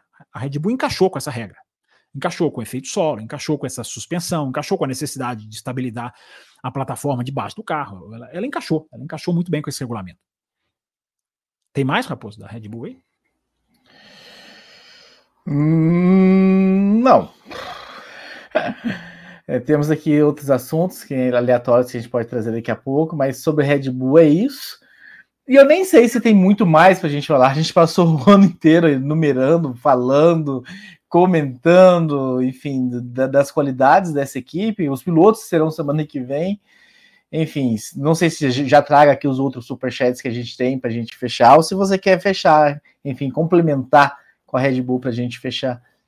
É, como ela foi tópico praticamente da temporada inteira, porque é. ela venceu todas as corridas menos uma, a gente estava semana sim, semana sim falando dela, desse domínio e do tamanho dela e de como as coisas chegaram até lá, e etc, etc, etc. É, a Red Bull ela foi um desafio, né, Raposo, para a gente nesse ano de buscar adjetivos, de buscar afirmações, de buscar o que falar. Né? Novas perspectivas de falar sobre ela, né? Programa após programa, para não, não ficar tão repetitivo, tendo é. que repetir, porque os resultados repetiam, mas sempre tentando trazer uma ótica diferente, um, enfim, um ponto de vista diferente, uma informação complementar diferente. É, eles viraram coadjuvantes muitas vezes, né? Ganhando tudo, mas viraram. Viraram coadjuvantes na Inglaterra, viraram coadjuvantes em algumas corridas em que outras, outras situações né, é, é acabaram chamando mais atenção. Né? O principal de tudo, Raposo, é essa questão de que a gente chegou na sexta-feira, a gente chega na sexta-feira, não precisa nem começar a sexta-feira, a gente já sabe quem vai ganhar. Né? É... Agora, Raposo, aí a gente tem, a gente tem críticas para fazer também. Não só tem os elogios, mas a gente tem críticas para fazer também. Porque é uma equipe que, ok, domina, mas é uma equipe que acabou virando uma equipe de um piloto só. Né? A gente tem que dizer isso, né? Como a gente falou isso na Williams, a gente falou isso na Aston Martin, a gente tem que falar isso na Red Bull. Né? O Pérez, eu, eu não entro nessa sanha meio cega das pessoas de metralhar um piloto e rasgar o que o piloto já fez pelo calor do momento, pela raiva. Muita gente, jornalista até, comenta a Fórmula 1 com raivinha. O cara tem raivinha. Ah, então não tem competitividade, a minha raivinha vai para o Pérez. Porque o Pérez não tem competitividade. O Rosberg, ele fala isso. Né? Eu coloquei isso no Twitter esse ano. O Rosberg falou, cara, eu senti em 2016, 17, 15, 14, 15, 16, eu senti o peso da Fórmula 1 nas minhas costas. Não é que eu, não é que eu tinha que brigar com o Hamilton. Dependia de mim salvar o esporte, a atenção do esporte, né? a atratividade do esporte. O, Pérez, o, o Rosberg admitiu isso, admitiu isso. E o Pérez é afetado muito isso também, porque recai sobre o cara. É, meu amigo, você é o único que pode fazer alguma coisa por nós. Né? As pessoas pensam assim, né? Você é o único que pode fazer uma coisa por nós. E ele não deu conta. Agora, rasgar a biografia do cara, eu não rasgo. É, o ano do Pérez é muito ruim, mas o Pérez não é essa lástima que ele foi esse ano. Ele não é essa lástima que ele foi esse ano. E o Pérez, apesar de, repito, apesar de achar o Pérez um cara que quando se acha, quando se encontra, é um piloto bom e ponto, né? Um bom piloto, ótimo piloto, mas que tá brigando com geniais e o ótimo piloto não aguenta os pilotos geniais mas é, não dá para tapar o sol com a peneira. Né? Se o vice-campeão de 2021 fosse ele quem fosse, seria o, o vice-campeão mais honroso da história, né? e a gente falou isso aqui antes do ano acabar. O vice-campeão de 2023 é um dos menos honrosos da história, dos vice-campeonatos. Se a gente for pegar a história dos vice-campeonatos, é, o, o, o, o, da Red Bull o vice-campeão da Red Bull é um dos menos honrosos. Mas eu tô entrando no assunto da semana que vem, né? Eu tô entrando no assunto da semana que vem. Embora a gente vá ter muito mais para falar lá na, na, semana que vem sobre isso. Na, na, na para duas coisas rapidinhas da Red Bull, Raposo, pra gente fechar. É... Fechar não, Primeiro, tem, tem Pix e Superchats ah, tendo ah, resposta. Legal, legal, legal, Vamos zerar os Pix e os Superchats então. Mas só para fechar então aqui a retrospectiva por equipes, né? Que a gente fez aqui a proposta da live de hoje. É... Tem que se elogiar muito o Christian Horner, né, o que esse cara é capaz de fazer, o que esse cara consegue conduzir a empresa, o que esse cara conseguiu montar, né, ou ajudar a montar, mas é, uma, é a peça talvez principal de bastidores, né, sabe lidar com o Adrian Newey, sabe conduzir o Adrian Newey, sobre, soube conduzir o Adrian Newey quando o Adrian Newey não queria mais, ele soube deixar o Adrian Newey embora, mas deixar ali uma cordinha para a hora que ele precisasse puxar, a cordinha existisse. É... Então ele soube, soube comandar essa organização e ele tem muito, muito mérito, né? Acho que, acho que às vezes a gente se esquece, né? Até, até, porque é uma figura que muita gente gosta, muita gente não gosta, é uma figura muito midiática, essas figuras mexem com muita opinião, uma figura que está toda hora nos documentários aí, Netflix, da vida. É, ele é um showman, mas ele, ele, ele sabe trabalhar, né? Ele sabe trabalhar. Então, em, em momentos como esse, depois de temporadas como essa, a gente não pode esquecer de exaltar. A gente fala muito do Adrian Newey, Claro que ele é a grande carta desse baralho, mas o, o, o Christian Horner sabe lidar com as cartas. Ele sabe distribuir muito bem ali as cartas. Ele sabe jogar o jogo no baralho muito bem. Então, agora, feito elogio ao Christian Horner, como eu sou eu, né, Raposo? Eu não posso deixar de ser eu. Vem a crítica ao Christian Horner também. Né? É o cara que vira e fala: não, na minha equipe não tem que ter dois pilotos fortes. Não tem, tem que ser isso aí mesmo, vai desestabilizar, não tem chão, aqui não tem lugar para Hamilton, aqui não tem lugar para Vettel, aqui não tem lugar para Alonso. É, Vettel era lá atrás, né? Claro que hoje já não é uma realidade. E, e é um cara que poderia muito bem, nesse ano, não estou falando que eu sou a favor da demissão do Pérez assim, pelos maus resultados, não, mas vendo o que o Pérez está fazendo, ele poderia ter ousado sim, ele poderia ter é, buscado alguém forte, ele poderia ter buscado o Hamilton, poderia, o Hamilton renovou o contrato esse ano, então, feito o elogio da capacidade, agora feita a crítica da mentalidade. A mentalidade, porque dá, deu esse ano para o cara chegar e falar assim: olha aqui, eu tenho essa vantagem desse tamanho, eu tô com um carro congelado, ninguém me pega, ninguém tá me pegando. Eu, a chance de eu fazer isso aqui, a chance de eu ter esse campeonato no, debaixo do braço em 2025 e 2026 é enorme. Eu vou fazer espetáculo. Eu vou trazer, eu vou trazer piloto grande e vou brilhar e vou e vou e vou fazer disso aqui um super esporte. Vou ter dor de cabeça? Vou. Vai ter dia que vai bater, vai ter dia que eu vou, eu vou, vai sair fumaça pela minha orelha. Mas eu vou trabalhar. Eu vou fazer o meu trabalho, que ele pede. Vou domesticar dois grandes pilotos e vou transformar minha equipe na maior potência da história da Fórmula 1. Não, os caras têm uma, os caras têm esse medo. Então, vai seguir a Fórmula 1 com piloto 1, piloto 2. Porque é, o que o Pérez fez no final do ano tá bom para eles. No final do ano, não o meio do ano que foi, foi drástico do Pérez. Aquele Pérez não se sustenta. Aquele, aquele Pérez cai no meio de 2024. Mas esse Pérez do final desse ano aí, embora com qualifies muito bons, ele dá para o gasto para Red Bull. Mas pilotos a gente avalia na semana que vem. Com calma, com detalhes. Exatamente, Fábio Campos. E falando rapidamente para vocês agora, deixa o seu like aí para gente. Do nosso programa de apoio, temos um programa de apoio com quatro faixas. Esse programa de apoio ajuda muito o programa a sobreviver após 17, 16 anos já completados e iniciando a caminhada, a jornada da 17 temporada. Nós temos quatro faixas, que é a faixa Café com Leite, que você entra no grupo exclusivo do WhatsApp, a faixa Cappuccino, onde você tem programas extras todas as segundas-feiras pós-corrida, a faixa Extra Forte, que você tem sorteios de F1 TV por duas temporadas. O pessoal que vai ser sorteado em 2024 vai ter 24 e 25, e o pessoal que foi sorteado agora em 23 vai ter para 24 também. Então, ah, esse bônus que só o Café com Velocidade dá para vocês, ter o F1 TV, enfim, a gente sabe que é uma mão na roda, e a faixa Premium, né, que é a cerejinha do bolo, que além do, do pessoal da Premium vir gravar com a gente programa e participar aqui na telinha e ter a, a oportunidade de debater com a gente, o pessoal da Premium também tem sorteios de miniaturas e a grande cereja também dessa faixa, que são os ingressos do Grande Prêmio São Paulo de Fórmula 1 neste ano de 2023 dois sorteados e para o ano que vem, três sorteados. Teremos três sorteados.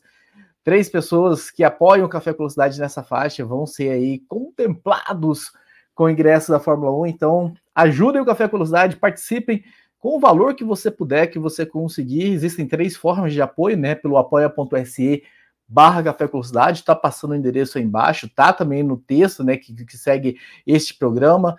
Se você acessar pelo YouTube, nos agregadores, você tem a URL. Você pode se tornar membro aqui pelo YouTube também. Você clica aí, tem um botãozinho Seja Membro embaixo.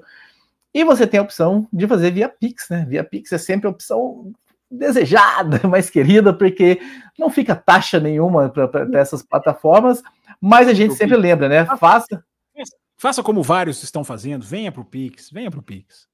Venha para o Pix como, você também. Faça como muitos estão fazendo, mas faça do que for mais confortável para você. Se de repente, por algum motivo, for mais confortável via Apoia-se ou via YouTube, é de grande valia também. Não vamos invalidar ou dar menos crédito, menos valor para esse apoio que vem pelas plataformas. Tá aí o recado para vocês. E para não acontecer comigo, Fábio Campos, ah, tem, tem outro Pix, né, que a gente vai trazer daqui a pouco. Vamos trazer esse Pix, o Fábio Campos, sobre o Vettel, do, que, sobre o Vettel, sobre o Verstappen que você recebeu, já que a gente estava falando de Red Bull. Aí a gente segue para os últimos Pix. Que é Verstappen mais corajoso da Fórmula 1 na atualidade por fazer ótima defesa de ultrapassagem. Quem foi que mandou, Fábio Campos, o nome? Luiz Carlos mandou no e-mail aqui. Ele mandou o Pix, mandou o e-mail, ele mandou pelo e-mail aqui, a gente recuperou e trouxe aqui. É, a gente vai entrar mais no, no Verstappen semana que vem, mas eu não sei. Corajoso é muito difícil, viu, ô, ô, Luiz Carlos? Não sei se eu vou decepcionar você, não. Corajoso, cara, você medir coragem de piloto, talvez seja o mais ousado. Eu acho que essa palavra dá para usar. Agora, medir coragem de pilotos. Eu tô vendo tanta gente na internet, cara. É, nossa, o piloto não sabe fazer isso, o piloto não consegue fazer isso, o piloto não defende por causa disso. disso. Até hoje tem gente que acha que o Norris entregou a posição para o Verstappen em Austin. Até hoje tem gente que acha. É, então, assim, as pessoas têm uma segurança em, em, em cravar certas coisas que os caras né, parece que são assim. É, é, todos pilotaram Fórmula 1 a vida inteira. É, então eu tenho muito pé atrás assim para chegar em certas conclusões. Medir coragem de piloto eu, eu, eu acho meio complicado. Talvez seja o mais ousado. Aí você pode dizer, o cara que arrisca mais. Agora, coragem, coragem. Você vai falar que algum piloto de Fórmula 1 não tem coragem? Acho meio complicado, Luiz Carlos. Espero não ter, não ter decepcionado você na resposta. Obrigado aí pelo, pelo Pix. Antes da live começar, ele mandou durante o final de semana esse Pix, inclusive, Raposo. Maravilha, essa possibilidade está sempre aberta. Enfim, não vou estar aqui, mas eu quero participar. Manda o Pix, manda a pergunta, enfim, deixa, deixa ali identificado que é, um, que é um Pix relativo à pergunta que você está mandando, e enfim, fica tudo organizado aqui para a gente colocar aqui durante o programa. Fábio Campos, antes da gente partir para os piques iniciais, para eu não, enfim, não ter, não aconteceu o que aconteceu com o Barrichello, que não teve a chance de se despedir, eu quero anunciar para o pessoal aqui, né, um anúncio que a gente já tinha falado há algum tempo, de que esse é meu penúltimo programa pelo Café com Velocidade. Estou encerrando a minha temporada no Café com Velocidade em 2023, 2024, eu não estarei mais aqui. Eu estou fazendo essa, enfim, esse anúncio hoje, porque vai que acontece uma gripe, alguma coisa, eu não estou aqui semana que vem, acontece igual o Barrichello, que não teve a chance. Mas se eu estiver aqui semana que vem, como eu espero estar, está programado, eu faço uma despedida mais prolongada. Mas, enfim, agradecer Fábio Campos por me aguentar tanto tempo, agradecer a todos os ouvintes e apoiadores, continue apoiando, eu vou continuar ouvindo com certeza na minha, na minha academia, na minha esteira, os programas da segunda e da quinta-feira.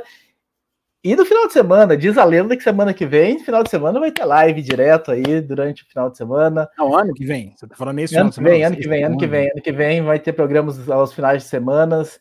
Então, agradecer a todos vocês. A gente vai passar pelos Pix, mas eu queria, enfim, para não correr o risco da semana que vem eu não estar tá aqui para fazer esse anúncio, vai sabe, sei lá o que, que, pode acontecer.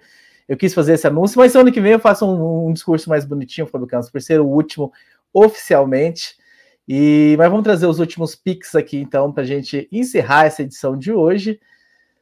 Você Carlos Eduardo. Como... Peraí, peraí, peraí dá para passar incólume a isso. É, você tem durante a semana toda a oportunidade de mandar mensagens para o café, demovendo o rapaz da ideia dele, que é uma ideia que ele já está com há muito tempo. Eu, eu já tentei demovê-lo. Desde vou maio, né? Desde maio. Vou tentar mais, mas a sua ajuda é fundamental. Talvez ele esteja inconscientemente fazendo esse pré-anúncio para que durante a semana você o convença do contrário. Então você pode tentar convencê-lo do contrário para que semana que vem estarei, não estarei seja o último programa do Raposo na história do café, porque seria muito, muito triste. Se, só, é, se, isso, se isso de fato se concretizar, vai ser muito triste. Então, não, não desistir. Eu, eu acho que a gente luta. Eu acho que você vai me convidar né, para programas específicos assim ah, e tal. Pode ser, que eu seja, pode ser que eu seja convidado para fazer algumas Mas eu sinto, eu sinto nele, gente, como um, como um Jedi pressente o lado negro ou o lado bom de outro. Eu sinto que a chaminha não se apagou nele. Ele está realmente aqui há 15 anos, 16 anos, ele está conduzindo esse negócio aqui. Então, mas a gente manda sua mensagem aí, vai cafécomvelocidade@gmail.com. É, entupam a caixa de mensagem para ele ficar, porque o rapaz vai que o rapaz se comove e muda de ideia, né? Semana que vem eu fazer, farei um discurso mais bonitinho. É, Carlos Eduardo, Carlos Eduardo Ferreira, boa noite, Raposo e Fábio. A pontuação do final do campeonato condiz com a realidade do mesmo? Para vocês, a Mercedes foi realmente o segundo carro? A gente já respondeu de certa forma nessa segunda parte. Vamos aprender nesse, enfim, nessa primeira pergunta, Fábio Campos. Condiz o que a gente viu ali com a realidade? Nunca, nunca condiz, né? Nem tem, nem tem que condizer. É, porque às vezes tem ali com. A realidade, Carlos, não é a mesma no começo, no meio e no final do ano, né? É, pode ser a realidade de um, de um momento do ano. No final, não. No final, a AlphaTauri é mais carro do que a Williams. Né? A, a, a, a é mais carro que a Alpine no final do ano. Na minha opinião, é mais carro que a Alpine. É, a, a McLaren não é, não é o quarto carro, não é menos carro do que. Ela tá ali, ombro a ombro, com Mercedes e Ferrari. Ganha, às vezes uma, às vezes outra. Então, a, a, o Mundial de Construtores não é uma reprodução fiel, porque o campeonato é muito mutante, né? Ele vai mudando, a realidade vai mudando. É, então eu acho que eu acho que isso tem que isso tem que ser colocado. É, nunca é. O campeonato é uma a tabela de pontos, ela é uma referência muito boa, é uma referência legal. Ela, a gente pode usá-la várias coisas para várias coisas, mas dizer que ela é a verdade absoluta, eu não digo. Tem gente que trabalha final de semana atrás de final de semana colocando tabela de construtores como verdade absoluta, e de pilotos também, tabela de pontuação. Eu não sou assim, eu acho que a análise não se resume a isso. A análise tem que ir mais longe, tem que ir mais a fundo, tem que se aprofundar mais nisso. Mas cada um faz a análise que quer. Mas respondendo a pergunta do Carlos, eu acho que não e nem tem que ser. Eu acho que você vai pegar algumas coisinhas ali que são que ficaram meio tortas, porque também a equipe também sofreu, né, não, não se achou e termina o ano mais rápida, como a AlphaTauri, mas não na posição do carro exatamente. E aí o Carlos mandou mais uma, né? Naquela minha provocação dele tá aqui, enfim, gostar ou não gostar de mim. Tô facilitando a vida ainda do pessoal que não gosta de mim. Semana ano que vem pode estar na segunda-feira aqui não. também. O pessoal que gosta de você é a maioria, eles vão se manifestar. Eles vão te demover dessa ideia maluca aí. Eles estão mandando as perguntas, mas só vou conseguir ouvir todo amanhã. Mas não posso deixar de ajudar. Sempre ajudando o Carlos, agradecendo demais. Sempre muito bom, muito importante essa sua ajuda. O Pedro Henrique Alves só vi a live de quinta mais tarde, com poucas informações dos testes da pós-temporada em Abu Dhabi. Fábio, pode trazer alguma informação de como foram esses treinos?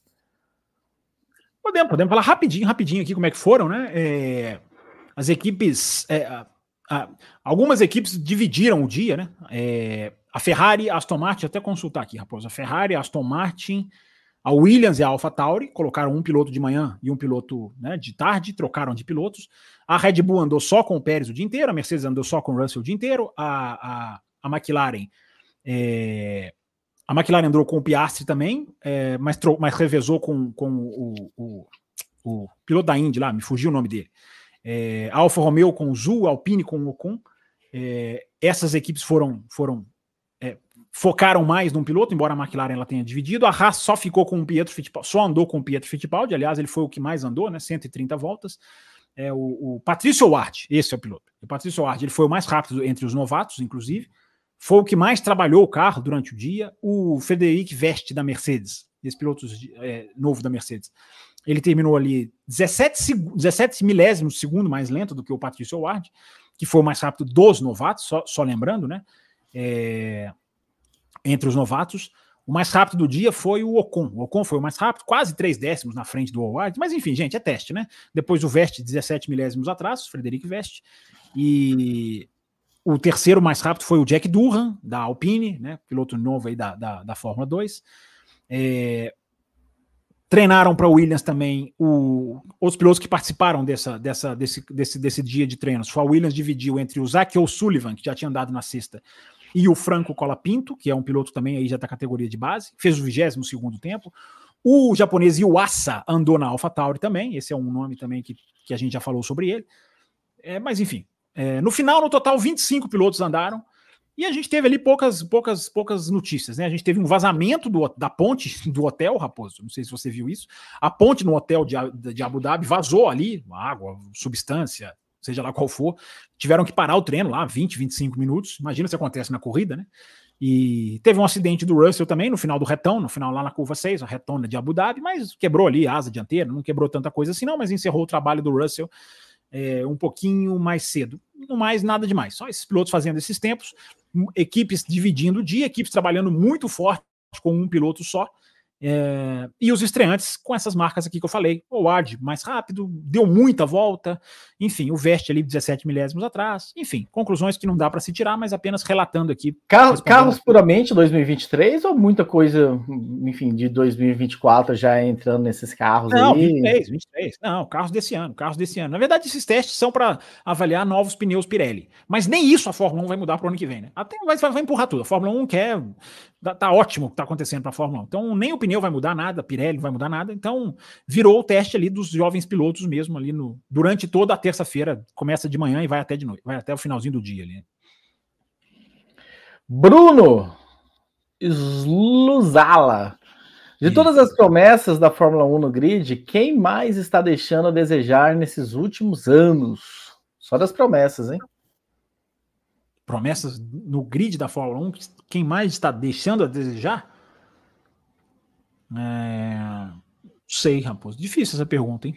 A promessa que está mais deixando a desejar? Não sei. Uma boa para a gente pensar, pra, já que o programa que vem é a segunda parte do especial focada em pilotos, Vou, não sei, não acho que esteja um que tenha, esteja deixando. o Ricardo, mas posso considerar o Ricardo, uma, posso considerar o Ricardo uma promessa? Se eu puder considerar o Ricardo uma promessa, ele é o que está mais deixando a desejar nos últimos anos. E o Ricardo foi uma promessa, embora não, não, não novinho, mas é uma promessa, né? Então acho que o Ricardo é a resposta. Eu dei uma torcida aqui, ó. Russell! Não, não acho não. O Russell, Russell tem andado, tem sido, foi instável esse ano, teve muito problema, mas não acho que esteja decepcionando como jovem piloto, não. Eu, eu acho que não, mas enfim. O Paulo Henrique, meu primeiro pix para vocês, é pouco, porque o pagamento ainda não caiu. A gente vai cobrar você no futuro, quando o pagamento cair, então, Paulo. Brincadeira. Estou vendo a live com atraso, queria saber se tem alguma informação sobre o caso de conflitos de interesse envolvendo o Toto Wolff e a Suzy Wolff ela poderia ter acesso às informações confidenciais e repassar, Fábio Campos. Repassar para quem? Não entendi. Conflito de interesse em qual sentido? Em qual área técnica? Para quem ela vai repassar? Não entendi. Para. Pra... Eu vi umas manchetes a, envolvendo a da, da, da, F1 Academy. Não, não, não, entendi. Realmente não entendi esse, esse, esse, qual seria o conflito de interesse. Posso estar eu aqui comendo mosca, mas não entendi qual o conflito de interesse em quê? Em relação exatamente a qual tipo de informação, a quem se beneficia de quê? Não sei, talvez eu esteja, esteja não esteja vendo alguma coisa muito óbvia então. Mas depois ele manda essa pergunta, pode remandar a sua, a sua pergunta, e aí a gente responde na semana que vem, né, Raposo? Que agora acabou, né? Então, não, não. Gabriel Meneguzzi. Se por obséquio o Verstappen se aposentasse hoje com seus três títulos, em que lugar do de top pilotos ele fica? Pelo número e pouca idade, pelo potencial, podemos dizer que ele foi o melhor da história já? Aí, Calvas, mais uma lista, mais um pedido Mas, de definição de melhor para você. O pessoal tem uma questão mesmo né, com isso, né? É, o melhor, melhor da história, cara. O, o, o, o, Gabriel, eu posso falar que é o melhor piloto de tal era, de tal época, de, de que eu vi, mas o melhor da história, cara, você nunca vai me ouvir falar, porque eu não vi. Ah, não de vi 23 ele foi, hein? Eu não via, eu não via a história da Fórmula 1. Eu não vi o Fangio, eu não vi o Clark, eu não vi o Emerson, eu não vi o Lauda. Eu não vi Você não gostava nessa época? Não, não, não, não, não, tinha sido, não tinha sido gerado ainda nessa época. Então, como eu não tinha sido gerado ainda nessa época, eu não posso falar. Então, é, é melhor da história, cara. É, eu não vou poder te falar, Gabriel. Tenho que ser sincero com você. Essa resposta eu nunca vou poder te dar. Desapeguem é... de lista, gente. Desapega dessa necessidade de ser o melhor carro de todos os tempos, o melhor piloto da história, o melhor, o melhor, o melhor. É, mas só para responder ele aqui, não deixar ele sem resposta, ele pergunta aqui, né? Caso se aposente hoje, em que lugar nos tops ele fica? Isso é uma outra discussão. Isso é uma outra discussão que a gente pode ter. É, é, eu, eu disse depois de Abu Dhabi, né, Gabriel, que ele. Até pescando um texto que eu li, é, do, do, Oliver Harden, que é um jornalista inglês, que ele falou assim: não, o Verstappen já chegou entre os grandes da história. É, e aí eu até fiz uma alusão, né? Ele entrou na sala dos grandes. Agora, aonde ele vai sentar nessa sala? Ele pode assentar ali junto com os maiores, ele pode assentar ali nos, nos digamos assim, nos grandes, hum, sem grande destaque, ou ele pode se sentar na cadeira principal dessa sala. Ele pode se sentar no trono principal entre os maiores, em termos de números, em termos de, de, de, de avaliação, de percepção. Então, aonde que ele vai ficar entre os top, é, tem muita carreira para rodar ainda, né? E o cara acabou de virar tricampeão e tem muito contrato ainda, tem muita coisa. Ele pode melhorar, ele pode piorar, ele pode viver uma situação que ele não viveu até hoje. É, temos muita coisa para ver ainda a respeito dele. Calma, Gabriel, a gente vai, a gente vai ter tempo ainda para amadurecer avaliações sobre o Verstappen. Agora, ele já está entre os grandes, isso eu, eu concordo com você, que, que ele já está entre os grandes. Eu não tenho a menor dúvida, porque não é porque ele é tricampeão do mundo, não é porque ele ganha, não é porque ele faturou 10 vitórias seguidas, porque ele faturou 20, 20 e 200 em 20 e 200 corridas. É, é pelo estilo de pilotagem dele, né? é pela força, pelo crescimento, pela maturidade que ele já atingiu, pelo que ele fez em 2021. Eu acho que isso aí o coloca entre os grandes, sem dúvida nenhuma. Fábio Campos, no começo do programa, falou assim: vamos fazer parte 1 e parte 2 para a gente fazer uma análise aí de mais ou menos duas horas para vocês. Só a parte 1. Só a parte 1 tá batendo em duas horas. Mas enfim, semana é. que vem a gente está de volta com a parte 2, focando mais em pilotos, menos em equipes.